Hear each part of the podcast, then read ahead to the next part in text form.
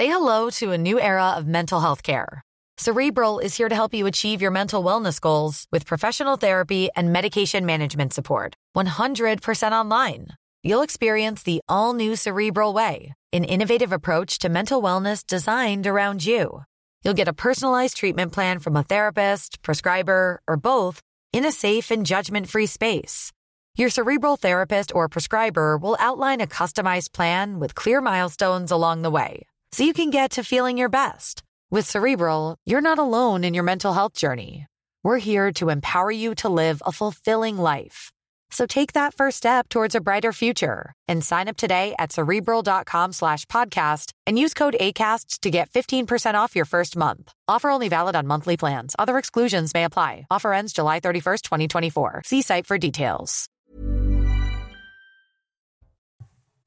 Bonjour à tous, très heureux de vous retrouver pour Midi News. On décrypte l'actualité, on débat jusqu'à 14h avec autour de ce plateau Sébastien Ligné, bonjour. Bonjour. Journaliste avec l'heures actuelles, Gauthier Lebret, bonjour. Bonjour Olivier. Journaliste politique euh, CNews. En face, Mickaël Sadoun, bonjour. Vous êtes chroniqueur et consultant. Jean-Louis Burga, bonjour. Bonjour. Journaliste et au sommaire de, de cette émission, eh bien, le feuilleton Colantes qui se poursuit et le profil des participants à ce jeu dans la prison de Fresnes qui provoque la colère, l'incompréhension. Parmi eux, un violeur, l'autre condamné pour meurtre. Alors comment est-ce possible? Qui savait qui doit rendre des comptes? Le gouvernement est-il en train de s'embourber? Décryptage à suivre. Et puis on reviendra sur cette proposition de Gérald Darmanin, l'ouverture de lieux de rééducation et de redressement encadrés par des militaires à Mayotte. À l'extrême gauche, on s'étouffe, mais si c'était la solution face à la délinquance qui, qui touche l'île, on en débat dans un instant. Oui, il y aura un prof devant chaque classe à la rentrée. C'était la promesse du ministre de l'Éducation en juin dernier. Sauf que, sauf que des milliers de postes sont non pourvus. Alors pourquoi cette promesse non tenue de Papendiaï? Comment rendre le métier d'enseignant attractif? Quelles conséquences pour les élèves? On en parlera euh, à 13h. Et puis, on reviendra aussi sur ce soutien euh, du gouvernement au planning familial après une campagne critiquée sur les hommes trans et un slogan au planning, les hommes aussi peuvent être enceints. On verra ce que vous en pensez euh, dans un instant. Mais tout de suite, le point sur les dernières actualités. C'est avec vous, André Berthoud. Dans... Dans 10 jours, c'est la rentrée euh, scolaire. Plus de 4000 postes n'ont pas été pourvus au concours euh, enseignant. Alors, y aura-t-il un professeur devant chaque classe, comme l'a promis euh, Papendaï? Le ministre de l'Éducation nationale est en déplacement au rectorat de l'Académie de Créteil depuis ce matin, 10 heures. Écoutez-le. Je suis aussi très sensible, nous sommes très sensibles au ministère au fait que euh, nous euh, travaillons aujourd'hui dans des euh, conditions qui ne sont pas optimales dans le temps long. Euh, la question euh, centrale euh, qui est celle euh, du recrutement et de l'attractivité euh, du métier euh, d'enseignant, cette question reste posée, euh, bien entendu, et il nous faut y répondre de manière euh, structurelle euh, par euh, l'accroissement du recrutement euh, d'enseignants titulaires. Ça, c'est évidemment la question euh, de fond euh, à laquelle euh, nous nous attaquons. Et en visite à Mayotte, le ministre de l'Intérieur Gérald Darmanin a indiqué qu'il allait faire des propositions pour ouvrir des lieux de rééducation et de redressement pour les mineurs délinquants, des lieux qui seraient encadrés par des militaires. Des propositions en ce sens seront faites au président de la République dès la semaine prochaine. Doctolib suspend 17 profils de naturopathes, des professionnels de santé et des patients reprochent au groupe de permettre à ses utilisateurs de prendre rendez-vous chez des naturopathes dont certains ont des pratiques dangereuses. Les détails avec Valérie Labonne. C'est sur les réseaux sociaux que l'affaire a éclaté. Plusieurs professionnels de santé ont dénoncé la présence sur la plateforme de prise de rendez-vous médicaux Doctolib de naturopathes, d'hypnotiseurs ou de coupeurs de feu. Des professions non réglementées qui prônent des solutions naturelles comme le jeûne ou des activités physiques. Nous avons contacté celui qui a révélé l'affaire. Il s'agit d'un médecin d'Île-de-France qui a souhaité rester anonyme. de les retrouver, on va dire côte à côte, euh, dans une, euh, on va dire dans la plateforme de mise en relation euh, avec un professionnel de santé la plus puissante de France, et qui plus est une entreprise, euh, voilà, qui a fait du service public en particulier lors de la vaccination. Euh, donc voilà, j'étais un peu troublé, dirons-nous. Aidé par d'autres lanceurs d'alerte, il signale 17 profils faisant référence à des pratiques controversées. Malgré plusieurs échanges et face à l'inaction de Doctolib, il décide alors de publier la vidéo d'Irène Grosjean, considérée comme la papesse de la naturopathie et citée à plusieurs reprises sur le site. Dans celle-ci, elle incite les parents à commettre des attouchements sexuels. Et avec un gant de toilette frictionné les lèvres, et évidemment on va toucher un peu le clitoris, qui va stimuler le système sympathique. Face au mauvais buzz sur les réseaux sociaux, Doctolib a été contraint de retirer les profils signalés. D'autres médecins avaient déjà effectué un signalement similaire en 2018. Votre programme avec Citia Immobilier. Pour tous vos projets, pensez Citia Immobilier. Bien chez soi.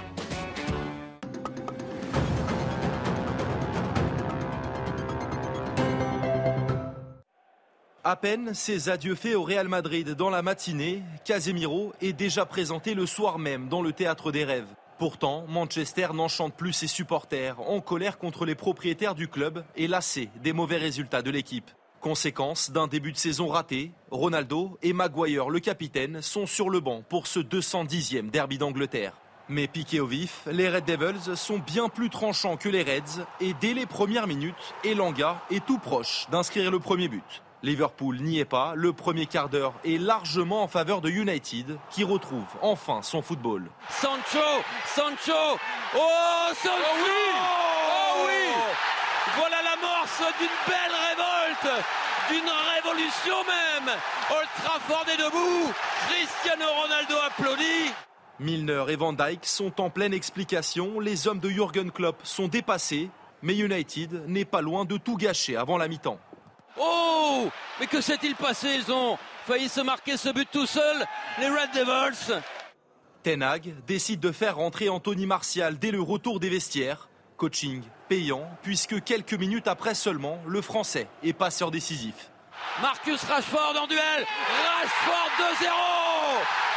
United qui est en train de mettre KO Liverpool. Mais les Reds ne lâchent rien et leur domination en seconde période se concrétise enfin. Elliott qui remet de la tête, Carvalho, derrière énorme et Salah en embuscade qui rallume l'espoir. Un espoir finalement de courte durée, premier succès de la saison pour Manchester United qui s'impose 2 buts à 1 contre Liverpool. Les Reds, eux, n'ont toujours pas gagné après trois journées. C'était votre programme avec Citia Immobilier. Pour tous vos projets, pensez Citia Immobilier. Bien chez soi. Et prochain point sur l'actualité, ce sera à euh, midi et demi. Et on démarre avec le feuilleton euh, Colantes et ce nouveau rebondissement, euh, puisque des détenus participant aux épreuves eh n'auraient pas dû être autorisés à participer. Comment une compétition qui visait à montrer l'humanité dans les prisons eh s'est transformée en scandale? Les précisions tout de suite d'Adrien Spiteri. Nouveau retentissement dans l'affaire Colantes. Parmi les détenus ayant participé aux épreuves, figure un violeur. Âgé de 31 ans, l'homme a été condamné à 10 ans de réclusion criminelle pour viol par la cour d'assises du Val-de-Marne en février 2021.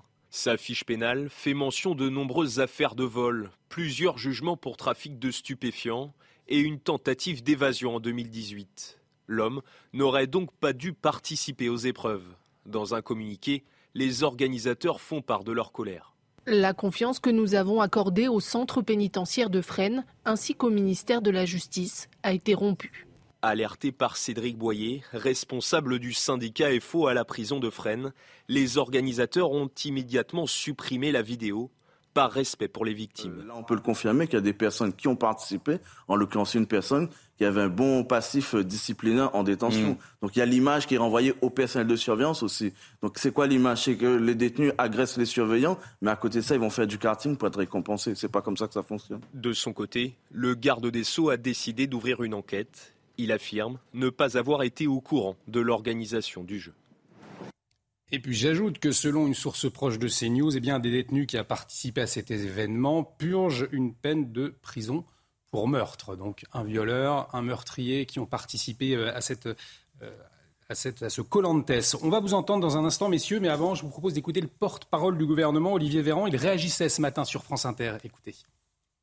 Ni le cabinet du ministre de la Justice, ni même le directeur centrale de l'administration pénitentiaire. C'était validé par l'administration pénitentiaire. oui, par la prison de Fresnes, c'est-à-dire le directeur de la prison de Fresnes, mais le cabinet, contrairement à ce que j'ai pu lire, en tout cas je m'en suis entretenu avec Éric Dupont-Moretti, qui me l'a confirmé, n'était certainement pas au fait qu'il y aurait une course de cartes ou une piscine construite temporairement dans la prison de Fresnes. Je, comprends que ça mette en tension euh, les Français, à commencer par les victimes, les forces de l'ordre, et plus généralement euh, les Français. Chacun a bien sûr euh, conscience que ce n'est pas le quotidien dans la prison quotidien dans la prison cet été, c'était la canicule, trois détenus par, par cellule et des conditions de prison difficiles. La prison est là pour, pour punir, elle est aussi là pour préparer la réinsertion. Vous savez, quand on parle de prison, on est toujours euh, dans une forme d'ambivalence. On a envie que les gens qui soient en prison soient punis, et de fait, c'est le cas mais on a aussi envie que les conditions d'humanité et dignité puissent être préservées. Et donc ça nous met systématiquement en tension. Et quand vous avez un élément qui intervient dans le débat public, qui surprend parce qu'il est totalement antinomique de ce qu'on imagine d'être la réalité des prisons, ça fait débat, et c'est normal. Moi j'essaye juste par mon intervention, de recentrer le débat sur la rénovation des prisons, la réhabilitation et le fait qu'il est fondamental d'accompagner la réinsertion des détenus. Ça me semble plus important que cette course de cartes qui n'aurait pas dû avoir lieu dans cette prison, je le dis.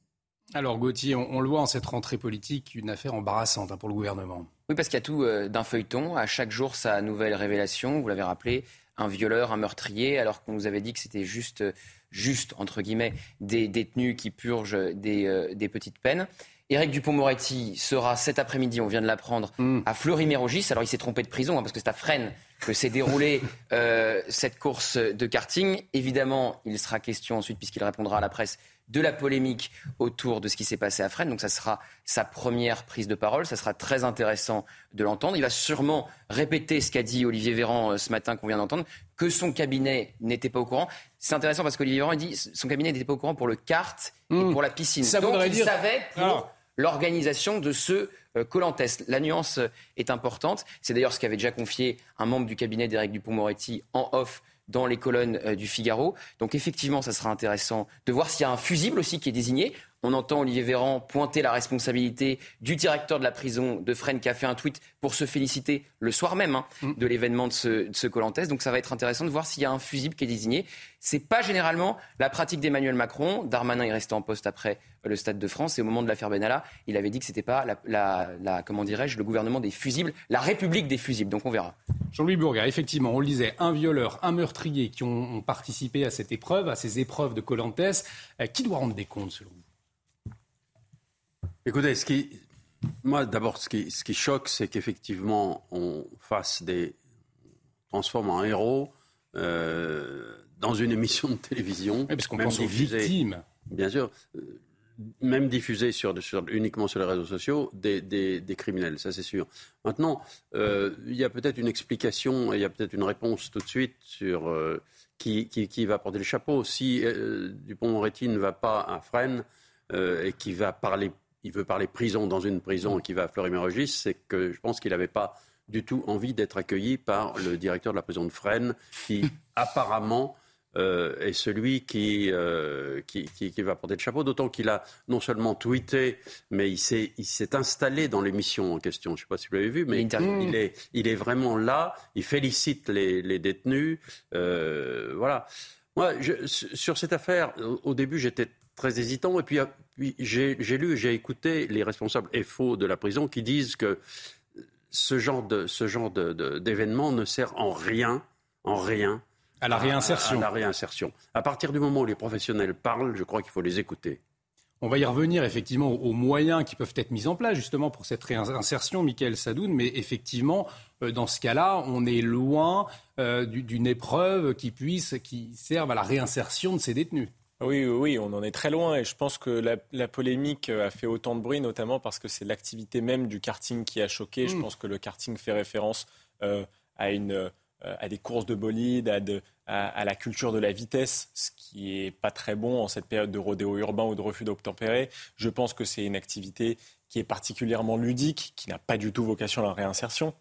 Euh, c'est une activité qui n'invite même pas au collectif, contrairement au foot. On aurait pu dire l'esprit collectif, etc. Jouer ensemble, ça, ça peut aider à reconstruire peut-être des prisonniers, mais on n'est pas du tout dans ça. Si on avait voulu faire de la réinsertion, on manque pas d'idées. Il y a euh, euh, peut-être des, films à projeter, peut-être des livres à faire lire. Vous savez, le Brésil en 2012, le Brésil de Dilma Rousseff avait permis des réductions de prison à chaque livre lu. Donc à chaque fois qu'un prisonnier lisait un livre, il y avait une certaine, une certaine liste et faisait une note dessus, il pouvait réduire sa peine de 4 jours et jusqu'à 48 jours dans une année. Donc là, je pense qu'on est dans la réinsertion. Là, on est dans rien d'autre que euh, du spectacle et la satisfaction, je pense, de gens qui ne le méritent pas du tout. Sébastien Ligny, on vous écoute dans un instant. On va juste écouter euh, Philippe Ballard, le porte-parole du Rassemblement national. Il était l'invité de Laurence Ferrari euh, ce matin. Je vous l'écoute à ce sujet, justement. C'est un scandale tout court. C'est l'illustration du laxisme dans, laquelle, euh, dans lequel s'enfonce la société française avec comme euh, porte-drapeau M. Dupont-Moretti euh, et Emmanuel Macron. Parce que là, alors, personne contrôle quoi que ce soit. Enfin, le garde des Sceaux n'est pas au courant. Mhm. Son cabinet n'est pas au courant. Et il est choqué, il le met dans un tweet. c'est pas avec des courses de karting qu'on va réinsérer des détenus, dit-il. Mais il faut quand même s'arrêter sur ce que ça renvoie comme image. Les victimes, parce qu'on apprend donc qu'une personne a été condamnée pour viol et se retrouve à faire du karting, à plonger euh, dans la piscine, peut-être une autre pour, euh, pour meurtre, mais c'est terrible comme signal. Enfin, je vois celui qui a retiré euh, peut-être la vie à un de mes proches, celui qui m'a violé, bah, il est dans la cour, il fait du karting.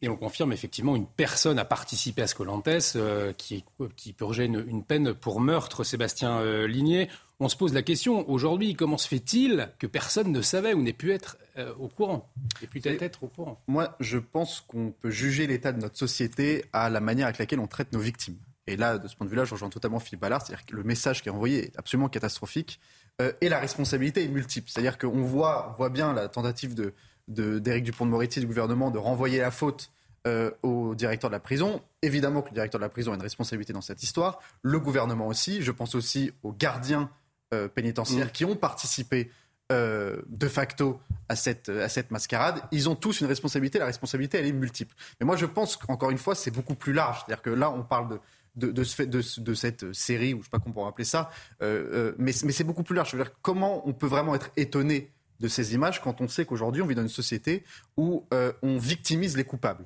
C'est-à-dire que vous avez toute, et on l'a encore fait sur cette affaire, c'est que vous avez toute une partie du champ politique qui vous explique que finalement, euh, ces gens-là ont une raison et il y a des excuses. Et, euh, et sinon, s'ils sont en prison, c'est parce qu'il y a des raisons psychologiques, économiques, politiques, etc. Et qu'en faisant, euh, en faisant du karting, on participe à la réinsertion. Mais on est où? Hmm. On est où? C'est-à-dire que moi, si vous voulez, on peut parler de réinsertion, très bien, parce que évidemment, la réinsertion fait partie du processus, même si ça ne doit pas être la priorité. La réinsertion, c'est quoi? C'est le travail. La réinsertion, c'est l'éducation.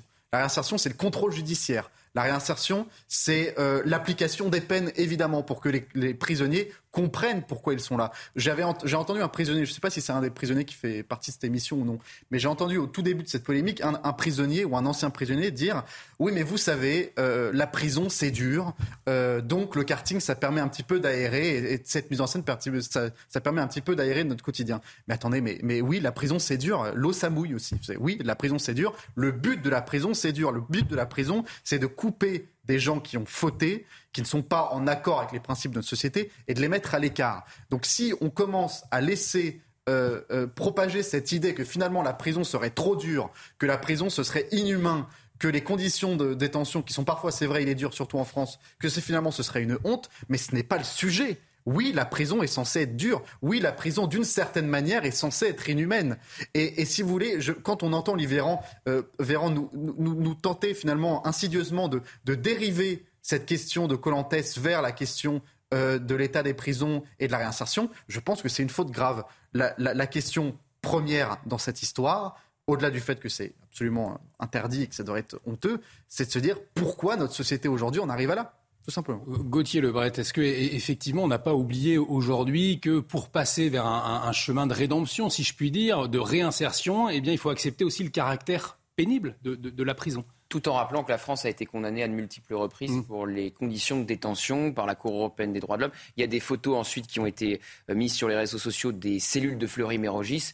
Il n'y a pas de quoi être fier de l'état euh, de nos prisons et de la surpopulation carcérale. Après, je voulais faire un commentaire aussi sur ce qui paraît complètement fou, le communiqué hier de, des équipes de Colantes, hmm. qui dit avoir été trompé par les équipes de la prison de Fresnes. Une sorte d'inversion des valeurs euh, absolument extraordinaire. On va le voir à l'écran, Ils nous avaient promis hmm. euh, des détenus avec des petites peines, et on se retrouve avec un violeur et un meurtrier. c'est le communiqué euh, vaut son, pesant de, de, cacahuètes, si je peux me permettre cette familiarité. C'est en fait voilà une sorte d'inversion des valeurs totales. Et une nouvelle fois, la responsabilité de la prison de Fresnes est pointée même par les équipes de Colantes, même si l'administration pénitentiaire était au courant. Et on le rappelle, alors, le, euh, comment dirais-je, le cabinet du ministre ne savait peut-être pas qu'il y avait une piscine et des cartes, mais la vidéo, la vidéo a été validée par la direction de la communication de la place Vendôme et donc le ministère de la Justice. Alors ils peuvent faire une enquête interne pour essayer de trouver le fonctionnaire qui a validé euh, cette vidéo, mais il y a eu plusieurs versions, je crois qu'ils sont allés jusqu'à quatre versions avant de la diffuser sur leur chaîne euh, YouTube. Et c'est pour ça que d'ailleurs il y a eu euh, du retard puisque la vidéo a été diffusée donc en fin de semaine dernière alors que l'événement a eu lieu fin juillet. Donc il y a quand même une responsabilité aussi évidemment du ministère de la Justice et de la place Vendôme. Mais on verra sans doute dans les prochains jours encore à quel point la responsabilité se rapproche du ministre. Effectivement, Jean-Louis Bourguet, on a le sentiment aujourd'hui qu'on cherche un bouc émissaire en la personne d'ailleurs du directeur de la prison, mais on peut s'étonner que à la fois le, ni le, producteur, euh, le ministère de, la Justice ne soit pas au courant, en tout cas en partie. Bon, le producteur, euh, moi, je n'ai rien contre lui et contre mm. ses activités. Je pense qu'au contraire, il euh, ne faut pas tout jeter à la poubelle. Je pense qu'il est plus facile dans une prison d'enfermer tout le monde dans les cellules et puis que le, directeur reste dans son bureau. Sébastien Ligny n'est pas d'accord, vous nous direz pourquoi après plutôt, plutôt, que, plutôt que d'organiser ce genre de choses. Euh, vous savez, il y a la prison, on dit toujours, c'est fait pour trois choses. D'abord, c'est fait pour punir, ensuite, c'est fait pour protéger la société, et puis c'est fait aussi pour tenter de, réintroduire dans la société les gens qui ont fauté. Donc, euh, est-ce que ce type d'activité permet de les réinsérer un peu mieux Les professionnels de FO en particulier disent non, je veux bien les croire.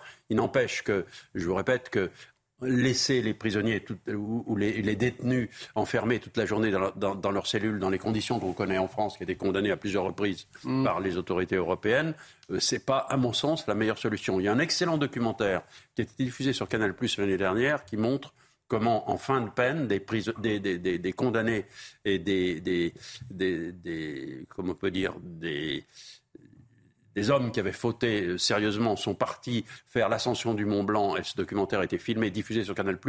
On a vu qu'ils en étaient tous sortis de, si je peux dire, en parlant du Mont Blanc, par le haut, c'est-à-dire qu'ils sont tous retournés. Mais il y a une notion de dépassement de soi aussi dans ce. Dans la société civile d'une façon efficace et positive. Donc ne jetons pas à la poubelle toutes ces choses qui sont certainement plus difficiles à organiser que d'enfermer les prisonniers dans leurs cellules toute la journée. il faut voir, Sébastien Ligné, Mickaël. mais, mais, mais, pourquoi euh, vous êtes tout de suite dans l'extrême? C'est-à-dire que c'est soit euh, finalement, pour, euh, pour aller au bout de vos propos, soit on les laisse faire du karting, soit on les enferme. Vous savez, on, on peut aussi avoir euh, un juste milieu et imaginer. Non, mais j'ai pas dit que faire du karting était la bonne idée. C'est oui, pas, mais c'est pas la bonne idée. C'est-à-dire je dis que chercher, vous dites chercher, pas, non mais attendez, attendez, chercher de vivre différemment dans ces prisons surpeuplées, c'est peut-être pas une très mauvaise idée. Bah, l'argent qu'ils ont mis pour le karting, ils auraient peut-être dû le mettre dans la propreté ou dans l'ouverture de nouvelles. Alors l'argent, c'est le producteur qui a payé. Il n'y a pas d'argent public. Il n'y a pas d'argent public. Heureusement. Non mais vous dites on peut pas tout jeter, mais en fait si dans ce dossier-là il faut tout jeter. Excusez-moi, on ne parle pas euh, d'un ballon de foot, on ne parle pas euh, d'atelier de musculation, on ne parle pas d'atelier de poterie. vous, l'avez dit très justement, ce que, représente le karting, ce que représente le côté ludique et accessible et presque enfantin finalement du karting. C'est quand même grave. On peut pas dire non, on peut pas tout jeter. Si le producteur est aussi responsable, euh, et on ne peut pas dire, on ne peut pas tout jeter. Vous me parlez d'ascension du Mont Blanc, ça n'a rien à voir. Là, on est dans deux situations totalement différentes. Là, on n'est pas dans des, dans des prisonniers qui sont en fin de peine, on n'est pas dans des prisonniers qui apparemment montrent un, un, un, vrai, euh, une vraie envie de, de, de, de, s'intégrer dans la société. Là, vous n'en savez rien. Vous savez rien. Je, pense qu'il faut prendre en compte. Il faut prendre en compte aussi l'évolution de l'opinion sur ces sujets-là. Il y a eu deux sondages de l'IFOP, un qui a été fait en 2000, l'autre en 2018 sur la fonction de la prison dans l'esprit des Français en 2000, il y a 72% des Français qui disent que la prison doit d'abord servir à la réinsertion. Ils sont plus que 45% aujourd'hui.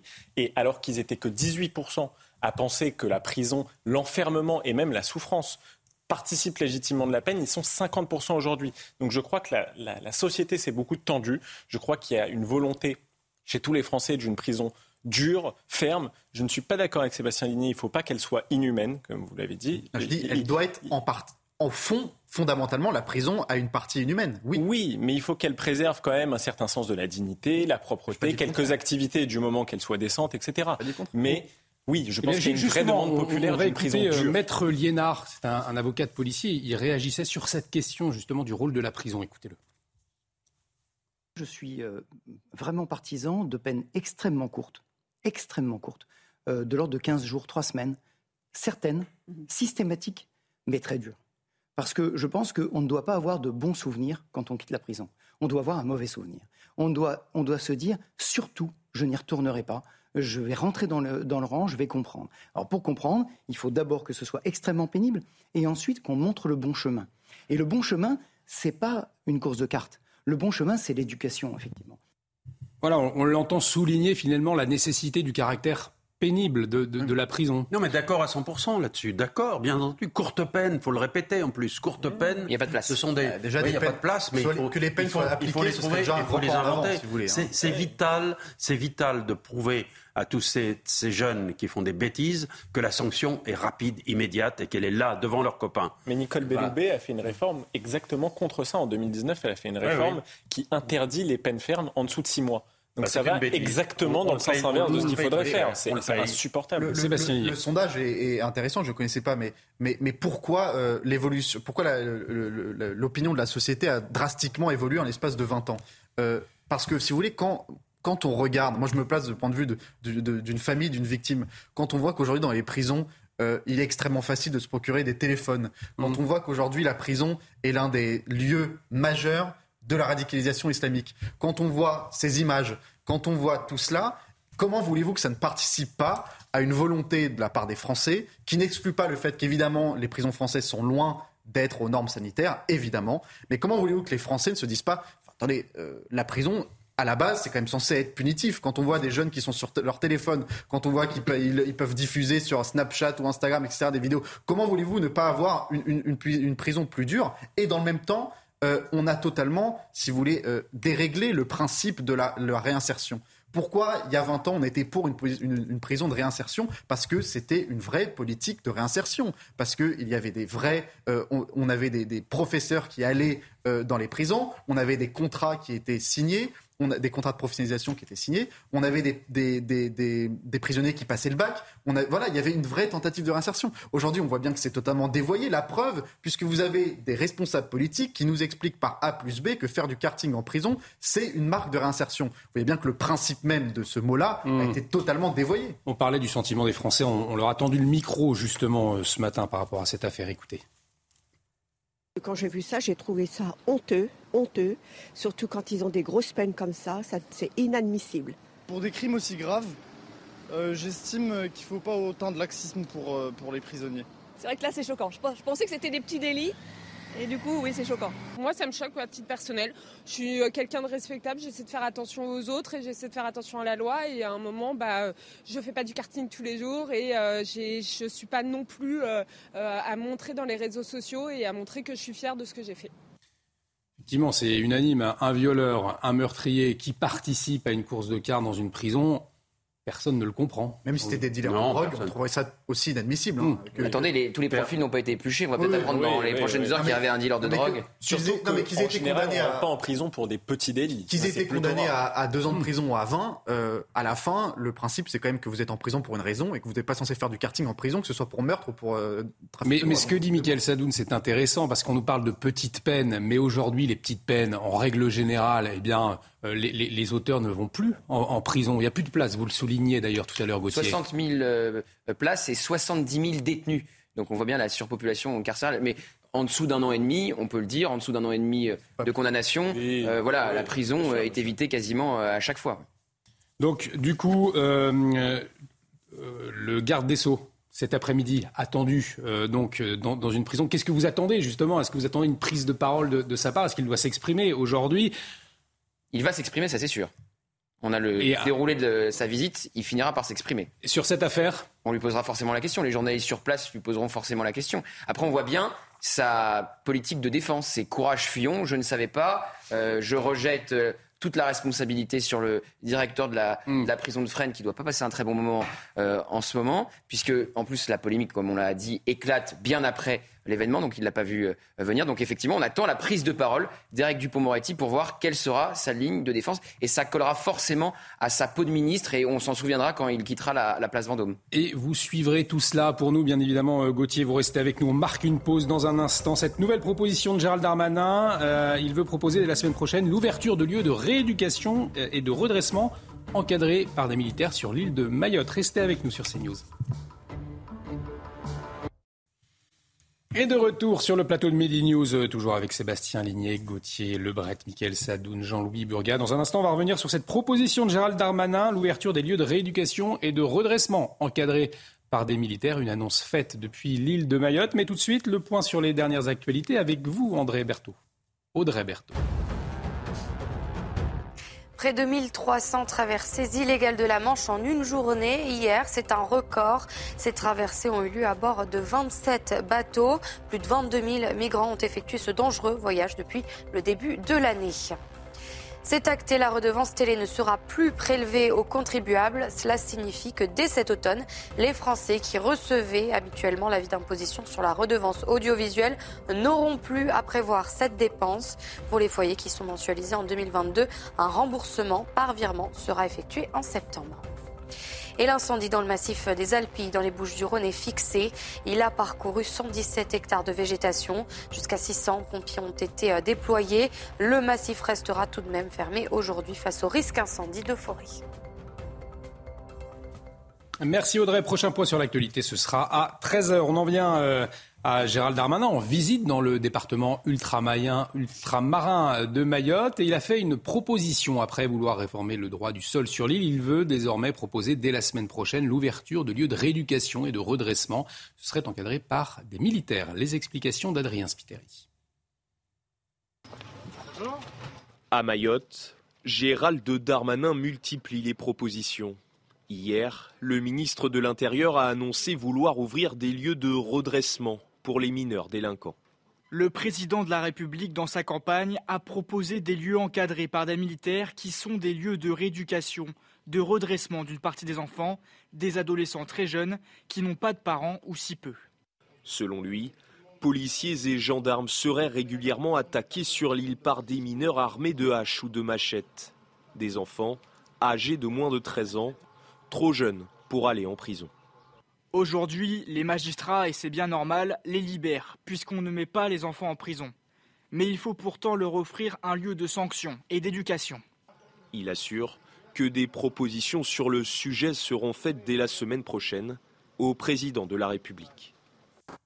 Alors, il faut le savoir, la délinquance, elle a explosé hein, à Mayotte. Plus de 15% pour la délinquance en général, 16% pour les agressions, de 1,5% pour les vols et les cambriolages. Cette proposition de Gérald Darmanin, au fond, est-ce qu'elle peut répondre à cette délinquance, cette délinquance euh, commise par euh, des, très jeunes mineurs, euh, selon vous, Jean-Louis Bourga ah, La situation à Mayotte, elle est très compliquée. Hein. C'est comme une sorte de, de, gâteau au milieu de, nulle part, avec la possibilité de, populations qui sont très, très, très, affaiblies, des populations qui sont très, très pauvres, de venir se réfugier pour se faire soigner gratuitement, pour euh, éventuellement se, loger, pour euh, bref, c'est une Mayotte, c'est un endroit qui effectivement est très, si je peux m'exprimer ainsi, difficile à protéger. Mm.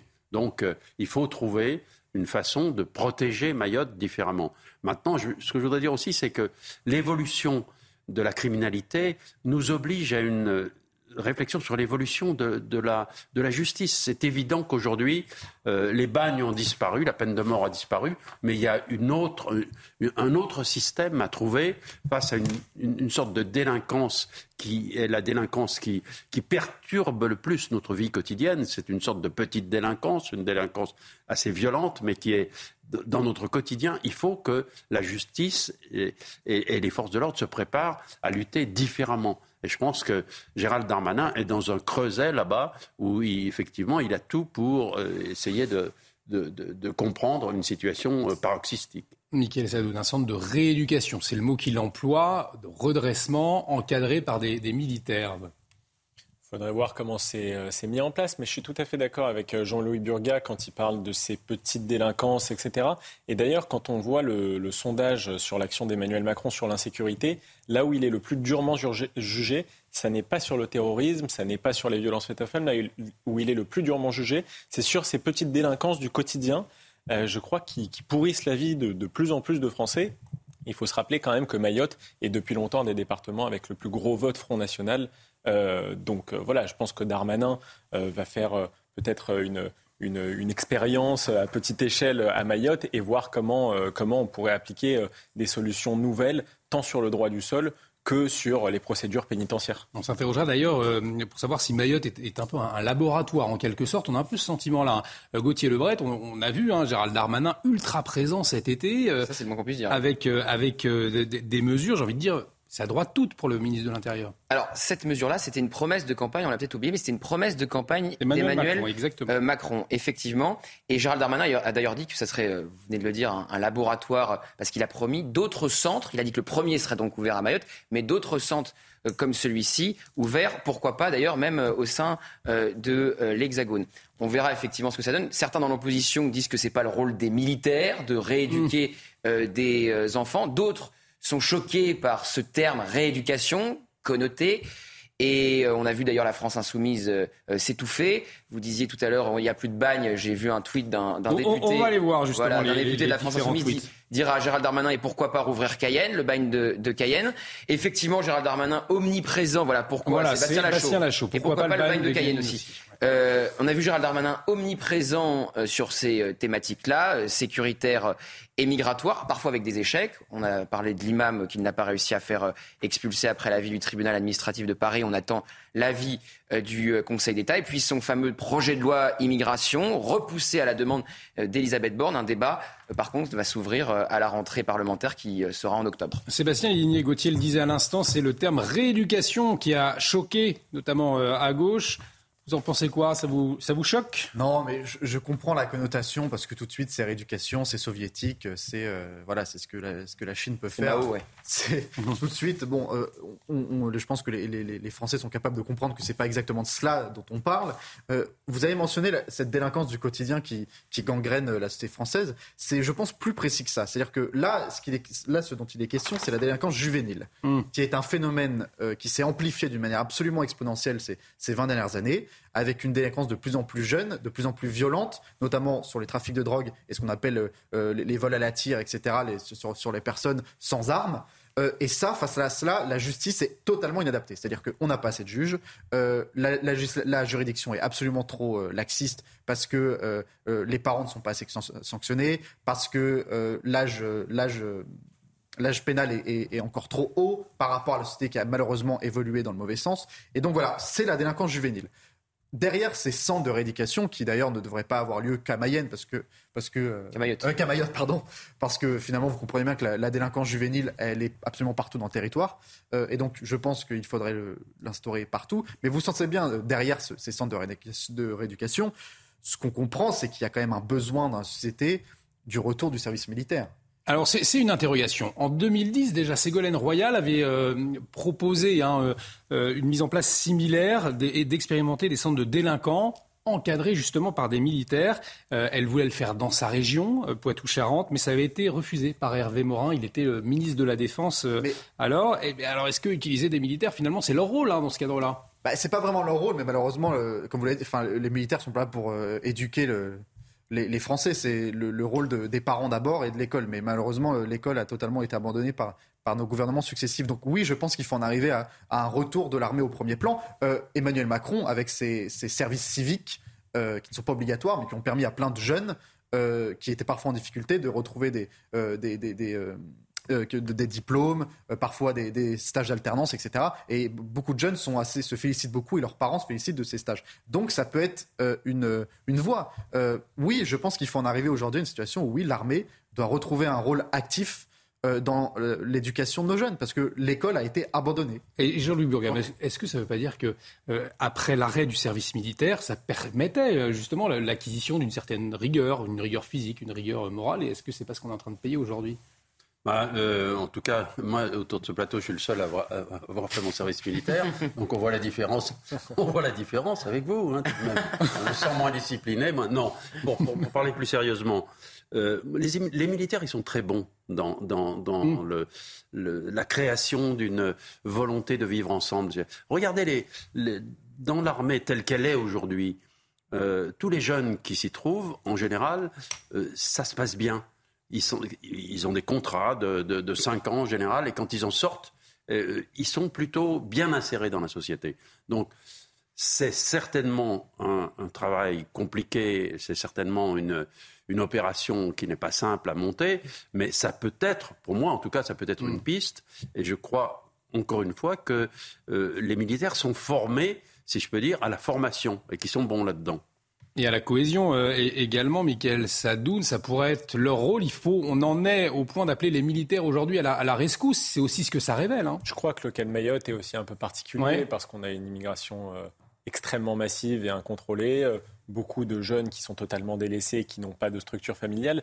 Et je pense que c'est ce que peut leur donner aussi les militaires, au-delà d'un contrat d'apprentissage ou de travail, c'est une structure, un sens de l'autorité, un sens du collectif aussi.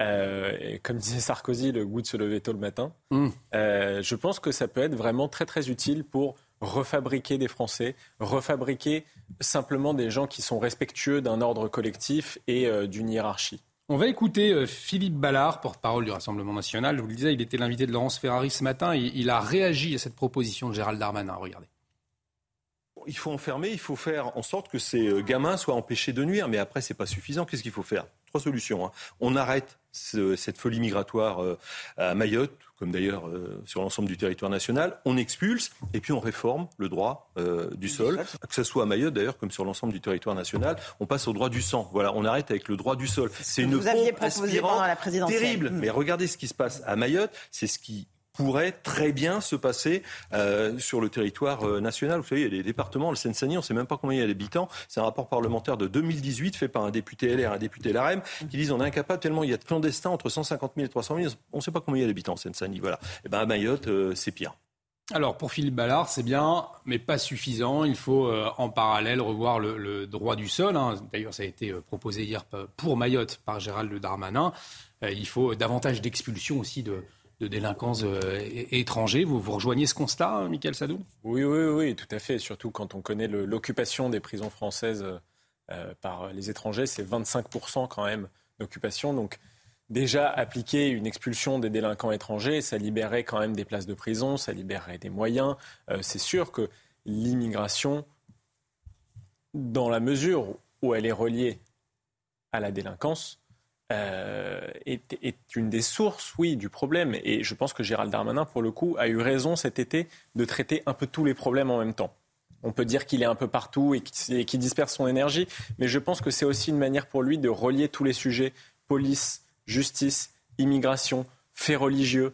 Euh, voilà, je, pense que oui, l'immigration euh, est, une des sources du problème. Gauthier, beaucoup d'annonces hein, ces derniers jours, ces dernières heures par le ministre de l'Intérieur, mais est-ce que ça peut aller au bout finalement? Ça sera intéressant parce que là, on voit très clairement le, clivage politique. Euh, la gauche est outrée et le Rassemblement national trouve que ça va pas assez loin. Mais ce qui sera intéressant à regarder, c'est le clivage au sein de la majorité pour savoir si ça pourra aller au bout ou pas. Quand Gérald Darmanin, au début du mois d'août, fait le lien entre immigration et euh, insécurité, ça fait grincer les dents forcément euh, dans l'aile gauche de la majorité. On pense notamment à, Sacha Houlier qui doit forcément grincer des dents. Vous savez, c'est le député qui a proposé le droit de vote des étrangers extra-européens aux élections municipales. Donc ça sera très intéressant de voir à l'Assemblée, à la rentrée en octobre, comment se situe euh, la majorité et est-ce qu'il y a des frondeurs, des anti-Darmanin mmh. au sein de la majorité au Parlement? Ça, s'annonce donc compliqué, Sébastien Linet, finalement, pour Gérald Darmanin. C'est pour ça que je suis sceptique, parce que... Mmh. Euh, on ne peut pas reprocher à Darmanin de ne pas avoir de bonnes intentions. Euh, c'est un Aoussien, hein, Gérald Darmanin. En tout cas, il part en vacances en juillet, parce que le mois d'août de Darmanin, c'est quand même quelque chose qu'on a, on a rarement vu euh, ces dernières années. il a annoncé, et c'est là où je suis un peu en désaccord, c'est que oui, c'est vrai, il annonce beaucoup. Mais c'est un peu la spécialité de Gérald Darmanin et de ce gouvernement. C'est-à-dire qu'on est beaucoup dans l'annonce, mais on est rarement dans les actes. C'est-à-dire que moi, je considère que la confiance, ça se gagne par les actes pas mm. seulement par la parole. Donc oui, c'est très bien ce qu'il annonce euh, sur les, une restriction euh, de, des, titres de séjour, euh, des, de long séjour de 10 ans, le, retour des cours de français pour, le, pour les étrangers, une meilleure restriction de, de l'immigration. On est tous d'accord, c'est très bien, c'est partagé par une immense majorité des Français. Maintenant, attendons les actes. Et c'est très important parce que, vous l'avez dit Gauthier, c'est-à-dire que cette, cette Macronie est quand même très divisée sur ces sujets-là. On sait qu'Elisabeth Borne euh, pour être un petit peu vulgaire, ne peut pas encadrer Gérald Darmanin. Euh, elle a voulu s'en séparer après elle le Stade ne voulait absolument pas, après, après, le Stade de France, elle ne voulait absolument pas que Gérald Darmanin reste au gouvernement. Et finalement, euh, Emmanuel Macron est intervenu personnellement et finalement Gérald Darmanin est sorti renforcé puisqu'aujourd'hui il est non seulement ministre de l'Intérieur mais en plus ministre des Outre-mer. Donc vous voyez bien que la Première ministre n'est pas du tout sur la ligne Darmanin. Mmh. Vous parlez de Sacha Houlier, il y a toute une aile gauche euh, même on peut parler des élus PS sur lesquels pourrait s'appuyer euh, la, Macronie, sur lesquels il, y a vraiment un désaccord profond. Donc oui, les paroles de Gérald Darmanin, les annonces, c'est très bien. Maintenant, attendons ce qu'il y a concrètement dans ce grand débat sur l'immigration. Attendons concrètement de savoir ce qu'on propose, qui le vote, comment on l'applique, quand, comment. Parce que c'est trop facile d'annoncer. Oui, d'autant plus qu'il n'y a pas de majorité absolue au Parlement, on le rappelle. Deux choses. Pour conclure, avant de passer au prochain la euh, sécurité et l'immigration avait été curieusement un débat qui avait été un peu escamoté par Emmanuel Macron. On a l'impression qu'il a demandé peut-être à son ministre de l'Intérieur de monter au front. Euh, hmm. Et, c'est ce qu'il fait. La deuxième chose, je voudrais tout de même dire que si euh, si Gérald Darmanin a failli ne pas, enfin, si Mme Borne ne voulait plus de Gérald Darmanin, ou ne voulait pas de Gérald Darmanin, Mme Borne, Elisabeth Borne, la première ministre, est tout de même aussi sortie euh, renforcée de cet été. Euh, elle a pris sa place. Elle, elle est là. Euh, elle est là. Elle est là. Elle, Très discrète, Elisabeth Borne. Elle est, elle est, discrète, mais elle est là. De, regardez les derniers sondages. elle, passe derrière. Elle passe devant, pardon, le président de la mmh. République. Donc, euh, il y a une cohérence à l'intérieur du gouvernement sur ce, sur ce thème-là. En même temps, quand on dit rien, c'est sûr qu'on reste populaire. Ah, c'est exactement ça. C'est pas, pas exactement ça. Je crois pas. Allez, on, en vient pour euh, conclure cette première partie à ce nouveau refus d'obtempérer. Refus d'obtempérer, c'est-à-dire lorsqu'un conducteur hein, ne veut pas s'arrêter à la demande des forces de l'ordre. En France, les autorités en dénombrent un toutes les 20 minutes. Et à Vitrolles, dans les Bouches-du-Rhône, un conducteur a carrément foncé sur les policiers. Quatre d'entre eux ont été légèrement blessés. Les précisions de Mathieu Rio et d'Alexis Vallée. Dimanche soir, vers 23h30, des policiers tentent de contrôler un automobiliste. Le conducteur refuse d'obtempérer. Dans sa fuite, il percute un autre véhicule de police à l'arrêt, blessant les quatre occupants. Voici l'état de la voiture. Le chauffeur et le passager ont été interpellés à Marseille. Dans la fourgonnette, les policiers découvrent une cuve de gasoil. Une nouvelle affaire qui scandalise Rudy Mana, délégué Alliance Police. On a affaire à des, dizaines de refus sur Marseille et sur les villes environnantes de Marseille, malheureusement on se rend compte que ces individus n'ont plus peur de rien, on se rend compte qu'ils n'ont plus peur d'aucune sanction et ils sont prêts à blesser des policiers pour s'en sortir. Donc on a besoin d'avoir une vraie réponse pénale derrière, on a besoin euh, d'être aidé dans tout ça parce qu'on se rend compte que de plus en plus d'individus sont en capacité de, de commettre ce genre de délit pensant que c'est gratuit. Et ça, ça devient totalement insupportable. Deux individus ont été interpellés le premier déclare être né à Alger en 1985. Visé par un arrêté d'expulsion, il était inscrit au fichier des personnes recherchées. Le second est de nationalité marocaine. Il affirme être né en 1991. Michael Sadoun, on a entendu l'appel de, ce policier dans le reportage. Je le cite, hein, on a besoin d'être aidé. Euh, on lisait, les refus d'obtempérer, c'est quotidien. Euh, comment venir en, aide, du coup, à ces policiers, on l'a entendu, euh, démunis hein, aujourd'hui, et des policiers qui risquent leur vie ça passe peut-être par un renforcement des effectifs de police et on l'a entendu tout l'été, hein, euh, que ce soit sur les rôdes urbains ou sur les refus d'obtempérer. Euh, on entend souvent qu'il faut plus de bleus sur le terrain, entre guillemets. Euh, mais je crois que la meilleure manière de les aider, c'est de les aider en aval avec une réponse judiciaire beaucoup plus ferme. 95 000 peines non exécutées en France. Quelqu'un qui agresse un policier n'est pas sûr de se retrouver en prison. Le refus d'obtempérer qui a eu lieu il y a quelques semaines à Paris, mmh. pas de prison ferme du tout un an en semi-probatoire, un an en semi-liberté. Donc oui, euh, c'est un changement de comportement de la justice qui doit notamment passer par des circulaires qui aidera les policiers à faire leur action puisque c'est une action extrêmement dangereuse qu'ils accomplissent avec le sens du devoir et, du, perfectionnement. Et je pense qu'on peut vraiment les, saluer pour ça. On voit les images de la voiture. C'est vraiment des actions dangereuses pour eux. Donc j'espère que ce sera sanctionné extrêmement durement. Parce que dans ce nouveau refus d'obtempérer, euh, il y a le profil des suspects, là aussi, qui interroge, puisque l'un d'entre eux était visé par un arrêté d'expulsion. Donc entre la décision d'expulser et l'expulsion effective, est-ce que finalement il n'y a pas un problème de délai à revoir, Sébastien Ligné? Vous savez, de ce qu'on appelle les OQTF, donc les obligations de quitter le territoire français, euh, il y en a environ en fonction des années 15% qui sont exécutés. Euh, ce qui est évidemment extrêmement faible, sachant que c'est sur ces 15%-là, euh, c'est sur l'intégralité des pays. donc si vous voulez, si vous prenez par exemple les pays du Maghreb, euh, qui sont donc les premiers pays qui sont touchés par ces obligations de quitter le territoire français, on passe en dessous des 5%, voire en dessous des 2%. C'est-à-dire que vous avez quasiment aucun euh, étranger ou personne en situation euh, irrégulière sur la France qui, qui est touché par une OQTF, qui est renvoyé dans les pays du Maghreb ou d'Afrique subsaharienne qui représente une nouvelle fois la majorité des cas. Hein. C'est pas du tout, euh, je cible pas euh, en particulier, c'est la majorité des cas. Donc, si vous voulez, euh, comment vous voulez, c'est la, la, première réponse. Emmanuel Macron, quand il était venu chez Valeurs Actuelles il y a quelques années, il avait promis à la fin de son premier quinquennat 100% des OQTF exécutés. Hmm. on était à 13 avant, avant sa prise de fonction. On est à 14-15 après. Si vous voulez, les 100%, on en est loin.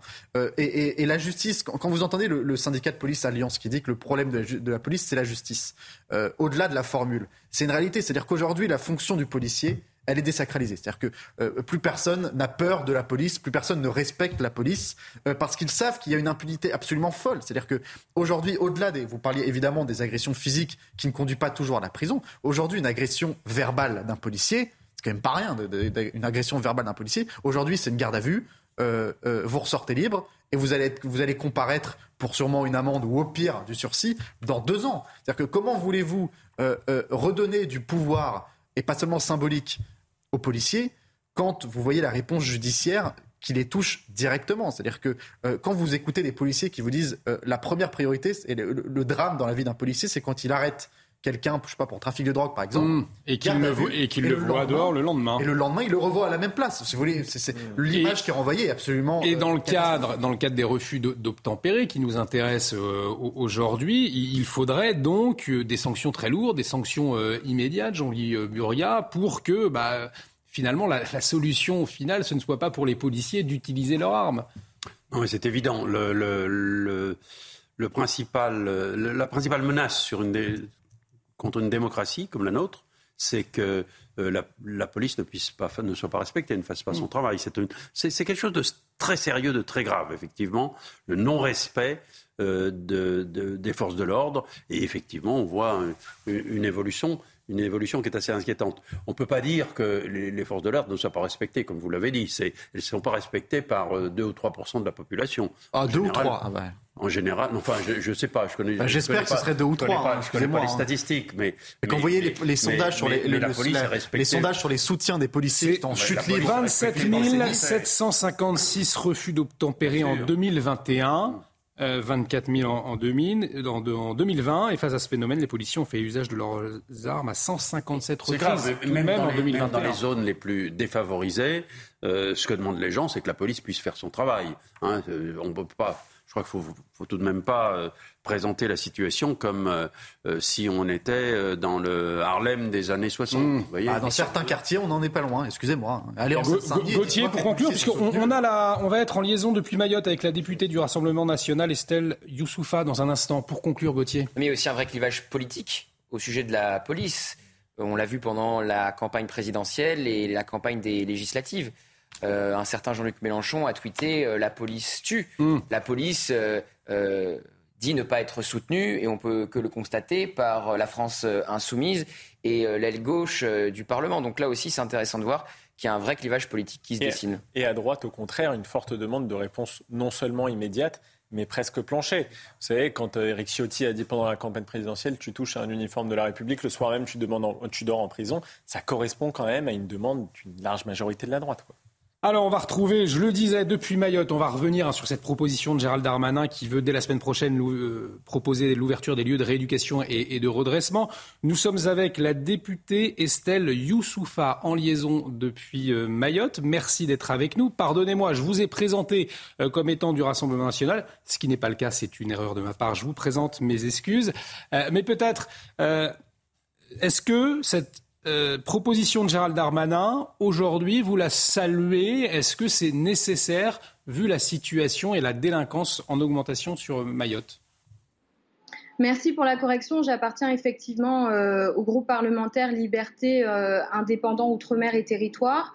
Et j'accueille effectivement très favorablement la mesure de modification du droit du sol à Mayotte. On fait face à une situation qui est hors du commun, avec plus de la moitié de la population euh, qui est étrangère euh, sur notre île de 375 km, avec euh, des bébés papiers, on ne peut pas les appeler autrement, des mères célibataires qui arrivent en Kwassa pour accoucher à Mayotte parce que leurs enfants leur permettront quelques années plus tard d'obtenir des papiers et de rester et de s'installer à Mayotte. Alors effectivement, toute mesure, quelle qu'elle soit, qui permettra de limiter cet appel d'air à Mayotte est bienvenue. Euh, le ministre Darmanin a également euh, annoncé et est venu en fait effectivement avec un quatrième escadron de gendarmes mobiles. C'est indispensable pour ramener la paix civile et la sécurité à Mayotte. On connaît un déchaînement de violence qui est alarmant. Notre vie est devenue un enfer. Mayotte, c'est la capitale euh, française de euh, la violence sur les personnes, des agressions, euh, des assassinats. Et c'est devenu cet enfer sur Terre en moins d'une décennie.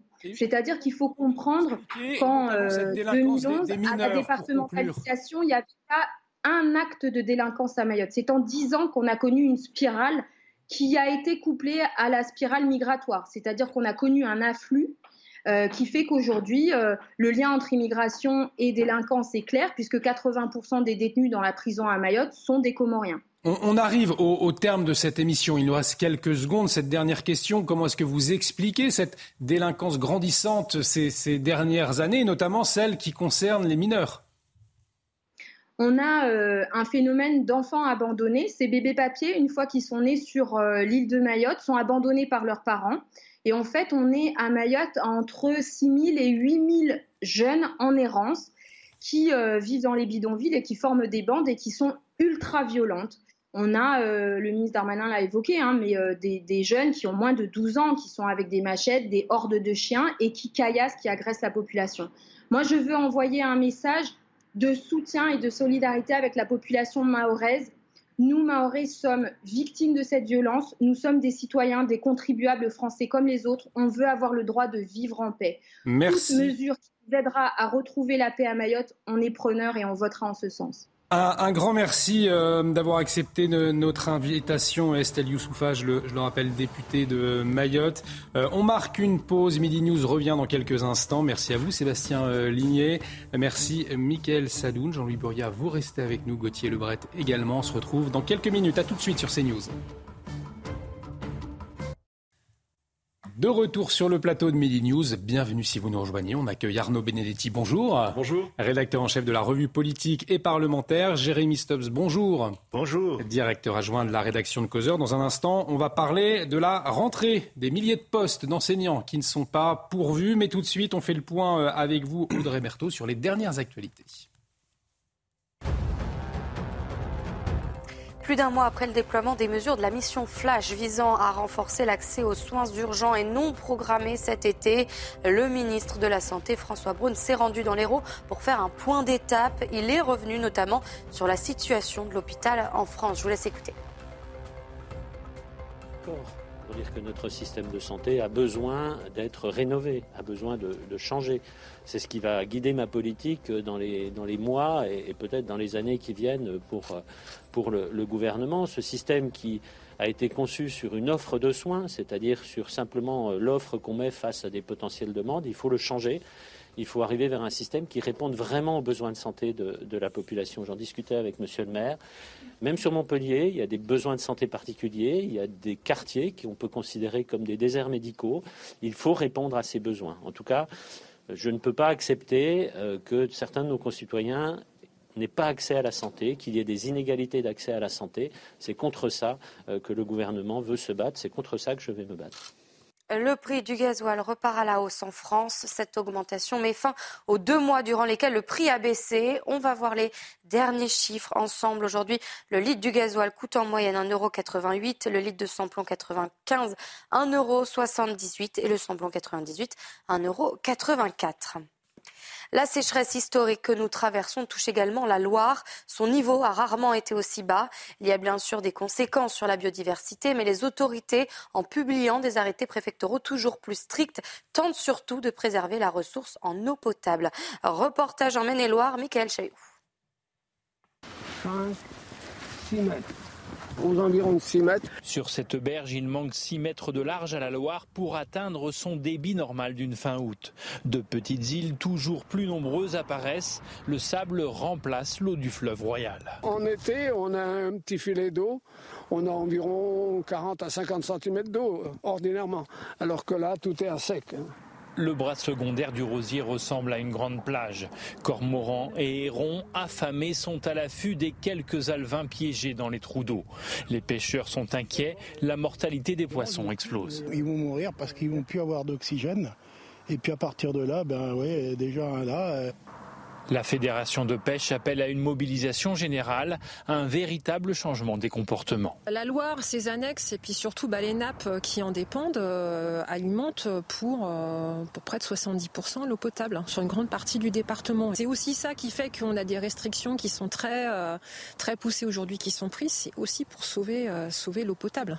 Depuis le 17 août en Maine-et-Loire, seuls les arboriculteurs et maraîchers échappent à un arrêté sécheresse très strict.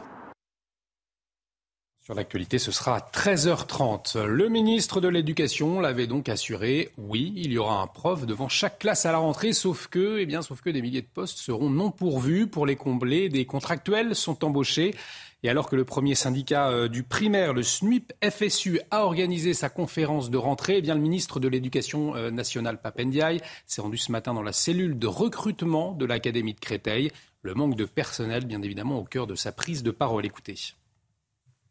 Je suis aussi très sensible, nous sommes très sensibles au ministère au fait que euh, nous euh, travaillons aujourd'hui dans des euh, conditions qui ne sont pas optimales dans le temps long.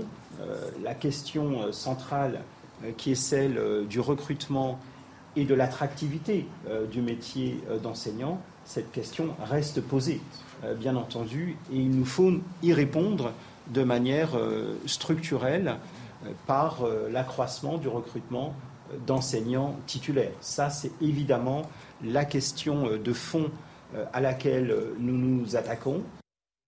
Alors Gauthier, je le disais, hein, Papendia, il l'avait promis, un prof devant chaque classe à la rentrée, visiblement, eh bien ce ne sera pas le cas.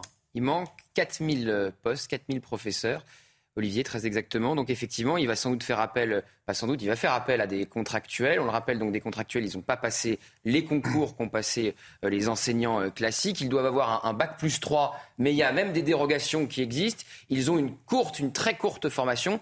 Évidemment, ça met en, colère les, les syndicats d'enseignants. Et en plus, Papendia avait promis de baisser le nombre d'élèves par classe, de passer sous la barre des 22. La moyenne française, c'est 22 élèves par classe. Ça veut dire quoi? Ça veut dire plus de classes et plus de professeurs. Sauf qu'il y a une pénurie, comme on vient de le dire, d'enseignants alors il y a une grande concertation euh, qui va s'ouvrir à la demande du président de la République en, septembre, qui va réunir des, ministres, des professeurs, des parents d'élèves, des directeurs d'établissements. Euh, Emmanuel Macron, il adore consulter. Hein. Vous savez, il y a ce mm. fameux conseil qui va être lancé, euh, national de la refondation, qui va être lancé aussi le, 8 septembre. Il y a eu le grand débat au moment des, Gilets jaunes, on en parlait aussi hier sur ce plateau. Il adore consulter pour au final peu de résultats. On le verra en tout cas. Effectivement, les, professeurs et les syndicats de profs, qui sont, il faut le dire, souvent en colère, le sont là aussi une nouvelle fois. Arnaud Benedetti, c'était l'un des chantiers prioritaires hein, pour, pour Papendia et finalement après sa, nomination. Euh, on le voit aujourd'hui. Euh, euh, pas de solution. Hein. Il y a deux sujets. Il y a le sujet éducation nationale, il y a mm. le sujet Papendiaï. Alors évidemment, ils sont liés l'un et l'autre, mais le sujet éducation nationale, c'est clair. Aujourd'hui, on voit bien que euh, les métiers d'enseignants ne sont plus attractifs. Pourquoi ils sont plus attractifs? Attractifs tout simplement parce que financièrement, je veux dire, ils ne sont pas suffisamment valorisés. Ça, ça a été, c'est un constat.